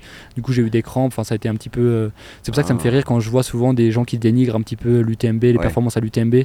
Je pense que ces gens-là, en fait, ils n'ont jamais fait de trail et ils se rendent Mhm. pas compte de, de ce que c'est. Donc, certes, c'est des coureurs qui sont moins rapides que nous, peut-être Oui. si on- les met sur la route, mais par contre, euh, c'est des autres capacités, c'est des autres compétences en- dans la montagne. Ouais, 100%. Et moi, quand je faisais le podcast avec Mathieu Blanchard et que je lui avais demandé, euh, tu crois que je ferais quoi sur un UTMB et tout si je me prépare un peu, il m'a dit, bah, tu serais sûrement super bon sur le début, sur les montées, sur le plat. Par contre, je pense la deuxième descente, tu serais déjà plus là. Parce qu'en fait, t'as pas la capacité excentrique qu'on a développée avec le trail où il se mange des 10 000 mètres de, des moins, tu sais. Ouais, il y a ça, puis en plus, ils mangent énormément de kilomètres et pas vite. Alors que nous, en général, on aime faire des. Même toi qui prépares le marathon, Mm. on va quand même assez vite. Et en fait, ça nous. Ah oui. Moi, je pense, je sais que personnellement, une préparation UTMB, ça m'ennuierait. J'aimerais pas aller forcément en montagne, passer des heures en montagne, Ouais. marcher, alterner marche, course, c'est quelque chose qui m'intéresserait pas. Ouais. Donc c'est pour ça que. Moi, je trouve que c'est un peu bête de faire la concurrence entre les deux, euh, euh, rivaliser entre, enfin, des comparaisons entre un Kylian Jornet et un top coureur sur piste parce que ça, ça a aucun, C'est totalement, totalement hein. différent. Il y a une rivalité de trailers. euh, Il y a des coureurs sur route qui disent que les trailers, c'est des fois ils, ils font, ils marchent justement et du coup que c'est pas de la course et tout. Mais alors que c'est c'est un autre sport, puis, en fait. puis en fait ils se rendent pas compte qu'on peut pas courir pendant 170 km, que les parcours sont totalement différents, enfin voilà, il y a plein de, de facteurs qui rentrent en jeu. Non, exactement. Euh, Il y a une question sur euh, le Runix. Comment tu as eu en fait l'idée de reprendre le camp d'entraînement? Parce que avant c'était à Bob Tarry, on en a parlé tout ça, à l'heure, c'est un ancien euh, coureur élite français. Pourquoi? En fait, j'ai commencé à travailler pour lui en, en 2017, et en fait, le travail que je fais actuellement, je faisais exactement la même chose, seulement pour lui. Donc en fait, euh, très rapidement, je pense qu'à partir de 2018, moi j'ai nourri l'idée dans ma tête, je gardais pour moi et, et pour euh, Romain avec qui travaillait avec moi à l'époque. Je lui dis, enfin, on se disait entre nous que quoi qu'il arrive, à un moment on allait le reprendre. Soit on allait reprendre ici, Mm. soit on allait créer notre propre structure. Euh, malheureusement, les choses se sont compliquées avec le Covid. Il a dû fermer derrière, donc ça a été une bonne occasion pour nous. On a essayé de le, de le mettre avec nous dans l'aventure, dans cette nouvelle aventure qui a ouvert en, en- le 1er décembre 2021. Il n'a pas forcément voulu euh, s'associer, mais c'est comme ça que l'idée est venue. Moi, en fait, j'adore ce pays. J'ai envie de faire découvrir ce pays à, à, à plein de, à la plus grande population possible euh, en Mhm. France, parce qu'on a majoritairement des, des stagiaires français ou francophones, du moins. Et c'est vraiment ça, ça l'objectif, et ça marche très bien, donc on est, on est très content. Et c'est sûr que pour y être allé euh, deux fois, pour moi, c'est le meilleur camp si tu veux rencontrer des gens, euh, bah, en plus des Français. Quoi. Bah, si tu veux faire des rencontres, puis même nous, on a quand même pas mal de gens qui viennent et qui sont. La plupart de nos stagiaires, ils viennent seuls. Mm. Et en fait, le fait qu'on vive tous ensemble au quotidien, en fait, le fait de venir seul à l'autre bout du monde, dans un village au Kenya, Ouais. en fait, tu sais que tu vas jamais te retrouver seul à l'entraînement, tu vas jamais être seul à manger. Enfin, on est toujours tous ensemble. C'est une fou, sorte hein. de colonie de vacances euh, pour les adultes et pour faire du, pour faire du sport et pour courir. Quoi. Et je pense depuis que je suis arrivé, donc mon 20e jour, j'ai dû courir presque 40 fois parce que je cours tous les, tous les jours, euh, deux fois par jour. Je crois que j'ai couru une fois tout seul. Et, j'aime trop. Et en fait, j'ai l'impression que moi, j'aime pas trop courir tout seul. Et je trouve que c'est trop bien en fait. de Ouais, c'est ça qui est bien. Puis en plus, comme on l'a dit avant, on rencontre des, des populations de, de tous les horizons. Il y a des gens qui travaillent à côté, il y a des athlètes pros, enfin, il y a vraiment de tout. Et c'est un mélange qui fait que, que ça marche, ça fonctionne bien. ouais. As-tu fait des études? Si oui, euh, comment as-tu géré le double projet? Alors, j'ai fait, des, études, mais je suis pas le bon exemple des, des études. J'ai un BTS en comptabilité en gestion et j'ai une licence de droit, euh, administration, économie et sociale. Mais en fait, je, notamment à la fac, j'allais jamais en, j'allais jamais en cours parce que soit je m'entraînais, soit je travaillais à côté. Et du coup, j'essayais de faire le minimum syndical possible pour réussir les, les examens. Donc, je suis pas un, je suis pas un bon exemple là-dedans et ça m'a jamais, c'est quelque chose qui m'a jamais intéressé spécialement. Mm. Et parce que j'estimais depuis assez longtemps que j'allais réussir, euh, même si je sais que ça inquiétait mes parents, euh, je savais que j'allais réussir sans, sans les études parce que j'allais faire mon propre truc de mon côté. Mais tu trouves que ça t'a un peu aidé quand même, donner certaines bases ou pas? Oui, ça m'a aidé parce que bah, notamment les compétences dans la comptabilité et la gestion, ça m'a permis de, de gérer l'entreprise qu'on gère actuellement parce que c'est quand même, même si c'est des réseaux sociaux principalement, là il y a quand même quelque chose de physique. Le centre, c'est quand même une entreprise à gérer, donc ça m'a ça m'a aidé. Ouais. C'est quoi ton pronostic sur euh, le marathon de Valence chez les Français? Parce qu'en gros, pour ceux qui ne savent pas, il y a les minima en ce moment, la course au minima pour le marathon. Euh, sur marathon, il y a probablement Nicolas Varro qui est sélectionné, mais même si c'est pas, il me semble que c'est pas officiel. De toute façon, c'est- En fait, il a, réussi, il a réussi le critère A autant, autant que Hassan Chadi qui n'a pas fait l'IMA parce que Hassan Chadi a fait un top 8 Ouais, au au championnat du monde, donc il Mm. est dans les critères A, tout comme Nicolas Navarro qui a réussi les minima. Euh, après, pour répondre à ta question par rapport au pronostic, en fait, c'est super compliqué parce qu'en fait, c'est du hasard, étant donné que je connais pas, je sais pas dans quel état de forme ils sont, je connais pas leur entraînement à l'instant T, donc ça serait dur à dire.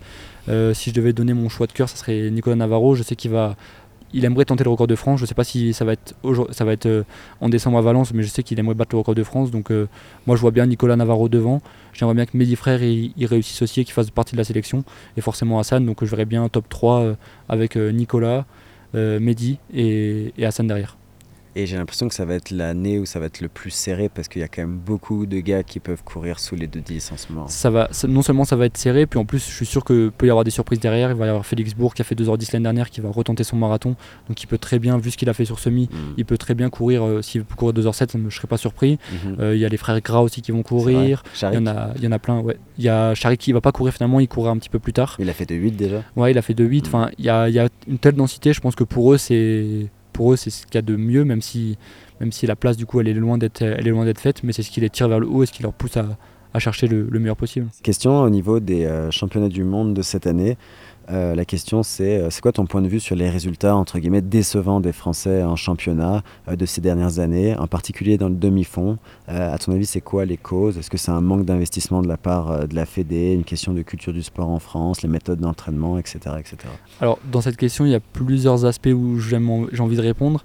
Il y a déjà l'aspect, c'est la première fois que je vivais une sélection de l'intérieur, du coup, je faisais partie de la sélection. Et en fait, le fait d'avoir des ondes négatives autour, Mm. Je sais que par exemple quand la, quand la les réseaux sociaux de la, fédération, ils postaient des photos sur nous, des vidéos sur nous. Il y avait des critiques sur nous. Ils disaient ouais, les athlètes de l'équipe France sont nuls. Enfin, il y avait, il y avait une. Ça de la part des gens qui suivent les pages. Ouais, par rapport à ouais des, des, des, Français en fait qui, qui, commentaient et qui étaient qui étaient négatifs par rapport à nous. Euh, je sais que ça a impacté, ça a donné une mauvaise ambiance. Hmm. Ça a donné non seulement une mauvaise ambiance dans le, dans le groupe, puis en plus il y avait la pression. Tout le monde. J'avais l'impression qu'en fait on avait l'impression que les gens ils espéraient qu'on fasse zéro médaille. Et finalement, quand il y a eu la médaille, ça a été un soulagement pour nous, mais il y en a d'autres, ça les a. Enfin, il y a eu cet aspect-là qui fait que c'était négatif. Et après, comment j'explique euh, ce niveau euh, moi, je trouve qu'on a un très bon niveau en France, il y a une très bonne densité. Après, le problème, c'est qu'on n'a quand même pas beaucoup de, et c'est mon cas à moi, pas d'expérience à ce niveau international. Je pense que c'est mm. ce qui manque. Euh, je pense que les, les, modalités de sélection de l'équipe de France, enfin de la FFA, sont un petit peu dures et ce qui explique que c'est beaucoup plus dur d'être sélectionné. Je sais que par exemple sur les mondes l'année dernière à Eugene, il y en a qui, qui avaient été sélectionnés par World Athletics et qui n'ont pas été retenus par la FFA. Donc ça, en fait, c'est de l'expérience en moins qui fait du moins après sur les championnats, sur les championnats d'après. Mais après, pour avoir vécu de l'intérieur euh, comment la FFA a organisé ça, je trouve que c'était top. Et je dis pas ça parce que j'y ai participé, parce que j'ai envie d'y revenir, mais mm. ils ont tout mis en place. Il y avait la cellule de haute performance, il y avait la récupération, on avait un préparateur mental, il y avait, il y avait des kinés, il y avait des diététiciens, enfin il y avait vraiment tout. On était vraiment dans les meilleures conditions possibles. Donc c'est pas la responsabilité de la FFA s'il n'y a pas eu de résultat. Euh, il y en a beaucoup qui crachent aussi sur le fait que la FFA elle aide pas assez les athlètes. Moi je suis pas d'accord avec ça parce que certes on n'a pas beaucoup d'aide de la FFA, mais elle peut pas aider tout le monde non plus. Donc c'est aussi aux athlètes de se débrouiller et de trouver des, partenariats à côté. Euh, je pense que maintenant c'est largement possible avec les réseaux sociaux, les entreprises, il y a quand même euh, de quoi faire. Après, mhm. si chacun ne se débrouille pas de son côté, c'est son problème. Mais mais il y a plusieurs raisons qui expliquent ça. Et moi, je, il y en a aussi beaucoup qui espèrent que les Jeux Olympiques ça va être un fiasco à, domicile. Moi, je pense pas que ça va être un fiasco. Je pense qu'on va on va bien, on va bien réussir. C'est un problème. Hein. Enfin, moi, je peux donner mon avis qui vaut ce qui vaut, parce qu'au final, c'est que mon avis. Mais vu que j'habite plus en France depuis 10 ans, ça, je trouve que ça aide à voir la France très différemment en fait quand tu es dans une autre culture. Et il y a quelqu'un qui a dit récemment, euh, je pense que c'était Jean Dujardin, bref, c'est pas un sportif, mais c'est quelqu'un qui a aussi vécu à l'étranger. La France ne s'aime pas. Et tu vois, ça a trop résonné parce que je trouve qu'il y a un truc en France, et personnellement, c'est pas que ça me choque, mais je le vois, c'est qu'on se tire beaucoup dans les pattes et globalement, la peur de l'échec, elle est hyper présente dans cette nation, alors qu'on est vraiment bon dans tout ce qu'on entend. Bah, moi, je suis 100% d'accord. Puis même, je trouve qu'en France, c'est c'est hum, souvent c'est compliqué quand je sais que Jimmy parfois il disait ouais je veux être champion d'Europe je veux être champion olympique je veux faire ça et en fait les gens ils se moquent de lui parce qu'en fait les gens ils croient pas. Et hum, alors qu'ici par exemple je prends l'exemple du Kenya en fait les gens ils sont à fond derrière quand tu dis quelque chose enfin tu mmh. crois enfin tu tout est possible alors que chez nous en France on n'a pas vraiment cet aspect là et ce que je comprends pas en fait c'est quand tu as quelqu'un sur les championnats du monde ou même quand l'équipe de France au foot ou peu importe le sport, en fait parfois tu as l'impression qu'il y a une partie de la population qui souhaite que, que, ça rate et en fait ça, c'est incompréhensible parce que le but c'est que c'est quand même qu'on réussisse tous et pour les, les couleurs de la France. Enfin, je sais pas, moi, c'est quelque chose que j'ai un peu du, du mal à comprendre. Et ça, j'avoue que je l'ai mal vécu quand, quand j'étais championnat du monde. Comme c'est la première fois que je faisais partie de ça de l'intérieur, je l'ai un, peu, un peu mal vécu le fait que les gens nous, nous dénigrent comme ça. Ouais, ça c'est un climat et c'est presque plus un problème de société en fait que de sport au final. Bah c'est surtout ça, puis surtout le gens qui, les gens qui, qui, se moquent de notre niveau et qui disent par exemple, moi par exemple, mon exemple à moi j'ai fait dernier, mais après il faut savoir que... Enfin dernier des meilleurs, des meilleurs, des meilleurs. Oui certes, mais ça reste quand même une dernière place au championnat du monde et du coup ce qu'ils se rendent pas compte c'est qu'aussi il y en a beaucoup, certains qui travaillent à côté, enfin ils doivent se débrouiller, enfin y a, on n'est pas, on pas non plus dédié que à ça, donc c'est ce qui mhm. aussi ce qui peut expliquer un petit peu le, manque de performance, ou dans certains pays où certains ils sont dédiés, euh, ils sont dédiés qu'à ça, ils ont des salaires, ils, sont, exact. ils peuvent faire que ça. Et c'est une grosse différence qui, aussi. Et d'ailleurs, la personne qui pose cette question, elle dit Étant moi-même parmi les athlètes potentiellement qualifiables au JO, peut-être que tu comprends mieux pourquoi certaines nations sont si dominantes, euh, Kenya, Norvège, et je pense exactement ce que tu viens de dire. Un pays comme la Norvège, tu dois le savoir mieux que moi, mais je pense qu'ils donnent beaucoup d'argent à leurs athlètes quand même. Bah, non seulement, ils, je sais pas s'ils donnent beaucoup d'argent, mais en tout cas, ils leur donnent les moyens. Euh, la Norvège, je connais pas forcément, mais quand tu prends l'exemple de l'Allemagne ici au Kenya, ils payent des séjours, euh, ils payent des séjours tout compris, ils ont le vol, l'hôtel, tout compris par la, par la fédération allemande. Alors que tu vois ici en France, nous, on a les athlètes, les athlètes français, les top athlètes français qui viennent ici au centre, ils payent tout. Enfin, c'est sûr forcément qu'il y, y, a des différences à ce niveau-là. Et c'est ce qui fait, ce qui fait la, la grosse différence euh, par la suite. Moi, je pense que le facteur le plus important, c'est la sérénité. Il y a beaucoup d'athlètes qui, même s'ils sont aidés, ils ont des sponsors, ils vivent, euh, ils vivent avec très peu d'argent, donc le minimum. Et en fait, ça aide pas à être serein en course parce qu'en fait, tu sais que si tu réussis, tu es obligé de réussir ta course. Si tu la rates, euh, ça peut engendrer des, des problèmes derrière. C'est une pression et c'est ce qui, ce qui donne de la pression et Enfin, il y a plusieurs facteurs qui, expliquent tout ça. Ouais, c'est intéressant. Puis ça prendrait presque un podcast entier sur le sujet avec quelqu'un de la fédération, justement. Ça serait intéressant. je pense pas qu'ils seront amenés à parler de ça. Puis même, c'est même pas. Moi, moi, je suis pas, je suis pas partie de ceux qui tirent à boulet rouge sur la FFA parce que c'est pas forcément que eux le problème. Mais pour avoir leur avis, tu vois. Le... Ouais, bien sûr, pour avoir leur avis. Mais après, je pense que c'est plus général en France. Euh, je voyais récemment, il y avait quelqu'un qui. Et je sais plus qui a dit comme quoi euh, la France n'était pas forcément un pays de sport. Ça tourne en ce moment. Et je suis assez d'accord là-dessus parce qu'on ne met pas forcément quand là on parle avec certains des, États-Unis, des facs, avec les, comment, les moyens qu'ils mettent dans le sport, en fait chez nous c'est pas du tout, c'est pas du tout reconnu. Hein. Que tu sois à tête de haut niveau, quand tu es au collège, lycée, en fait tu es quelqu'un comme tout le monde et t'as mm. pas d'aménagement, t'as rien. Tu te débrouilles le sportif est moins mis sur un piédestal que bah, au Canada. Moi j'ai vécu dans une université et je faisais 33 à 10 et j'avais des bourses quoi, tu vois. voilà, c'est bah, incroyable. En France t'as beau faire, il y en a certains qui font partie des meilleurs, euh, ils ont rien. qui ils ont rien, du tout. C'est incroyable. Il y a une dernière question. Euh, est-il est-il pardon, est-il déçu des relations que Renix entretient avec René Lamotte Pas du tout. Pas du tout parce que chacun son. Enfin, il y, a eu, y a eu deux quiproquos, je pense, qui font qu'il y a eu des mauvaises relations entre nous. Après, moi, je l'ai croisé en sélection, j'ai croisé dans des meetings. Elle m'a jamais fait de réflexion en face. Il n'y a jamais rien eu. Il y a beaucoup de. Ils aiment faire passer, elle aime faire passer des messages sur les réseaux sociaux. Mm. Pour la dernière petite histoire, c'était par rapport au. Elle avait, fait, elle avait mis en avant le fait que les règles, c'était un petit peu problématique euh, pour les filles. Cette publication, c'était moi qui l'avais fait un petit peu. En plus, j'avais repris les propos qu'elle avait donnés dans, dans sa story, dont elle parlait, elle parlait comme quoi ça, avait, ça créait des problématiques, que les garçons euh, connaissaient pas ça. Mhm. Et moi, justement, j'avais repris ces paroles parce qu'en fait, je m'étais dit, ouais, c'est vrai que nous, les gars, on est au départ d'une course, on se pose pas la question, nous, on n'a pas ces problèmes-là. Les filles, non seulement elles doivent gérer le stress, mais elles doivent aussi gérer cette problématique-là. Et en fait, j'ai trouvé ça hyper intéressant pour que nous, la, population masculine, elle se rende compte de ça. Mm, mm. Elle, elle l'a mal pris sur le coup, ce que j'ai pas compris pourquoi. Et le problème, c'est qu'en fait, maintenant, tu vois que des articles partout, elle parle de ça, elle parle de ça partout, donc la preuve que ça n'a pas dérangé. Donc en fait, pour moi, c'est quelque chose de pas, pas du tout intéressant et je n'en aurais même pas parler forcément. Ok, intéressant. Bah écoute, euh, merci Julien, on a fait un presque bon deux heures de podcast, c'est quand même passé vite. Euh, j'aurais aimé approfondir plein de sujets, mais euh, franchement, c'était super intéressant. Est-ce que tu as un truc à dire avant de terminer? Bah, C'était un plaisir de participer à ton podcast. Je t'ai rencontré pour la première fois, tu es venu l'année dernière, mais j'étais pas là. C'est, ça a été un plaisir de. On a, on a fait quelques footings ensemble, on s'est tiré la bourre.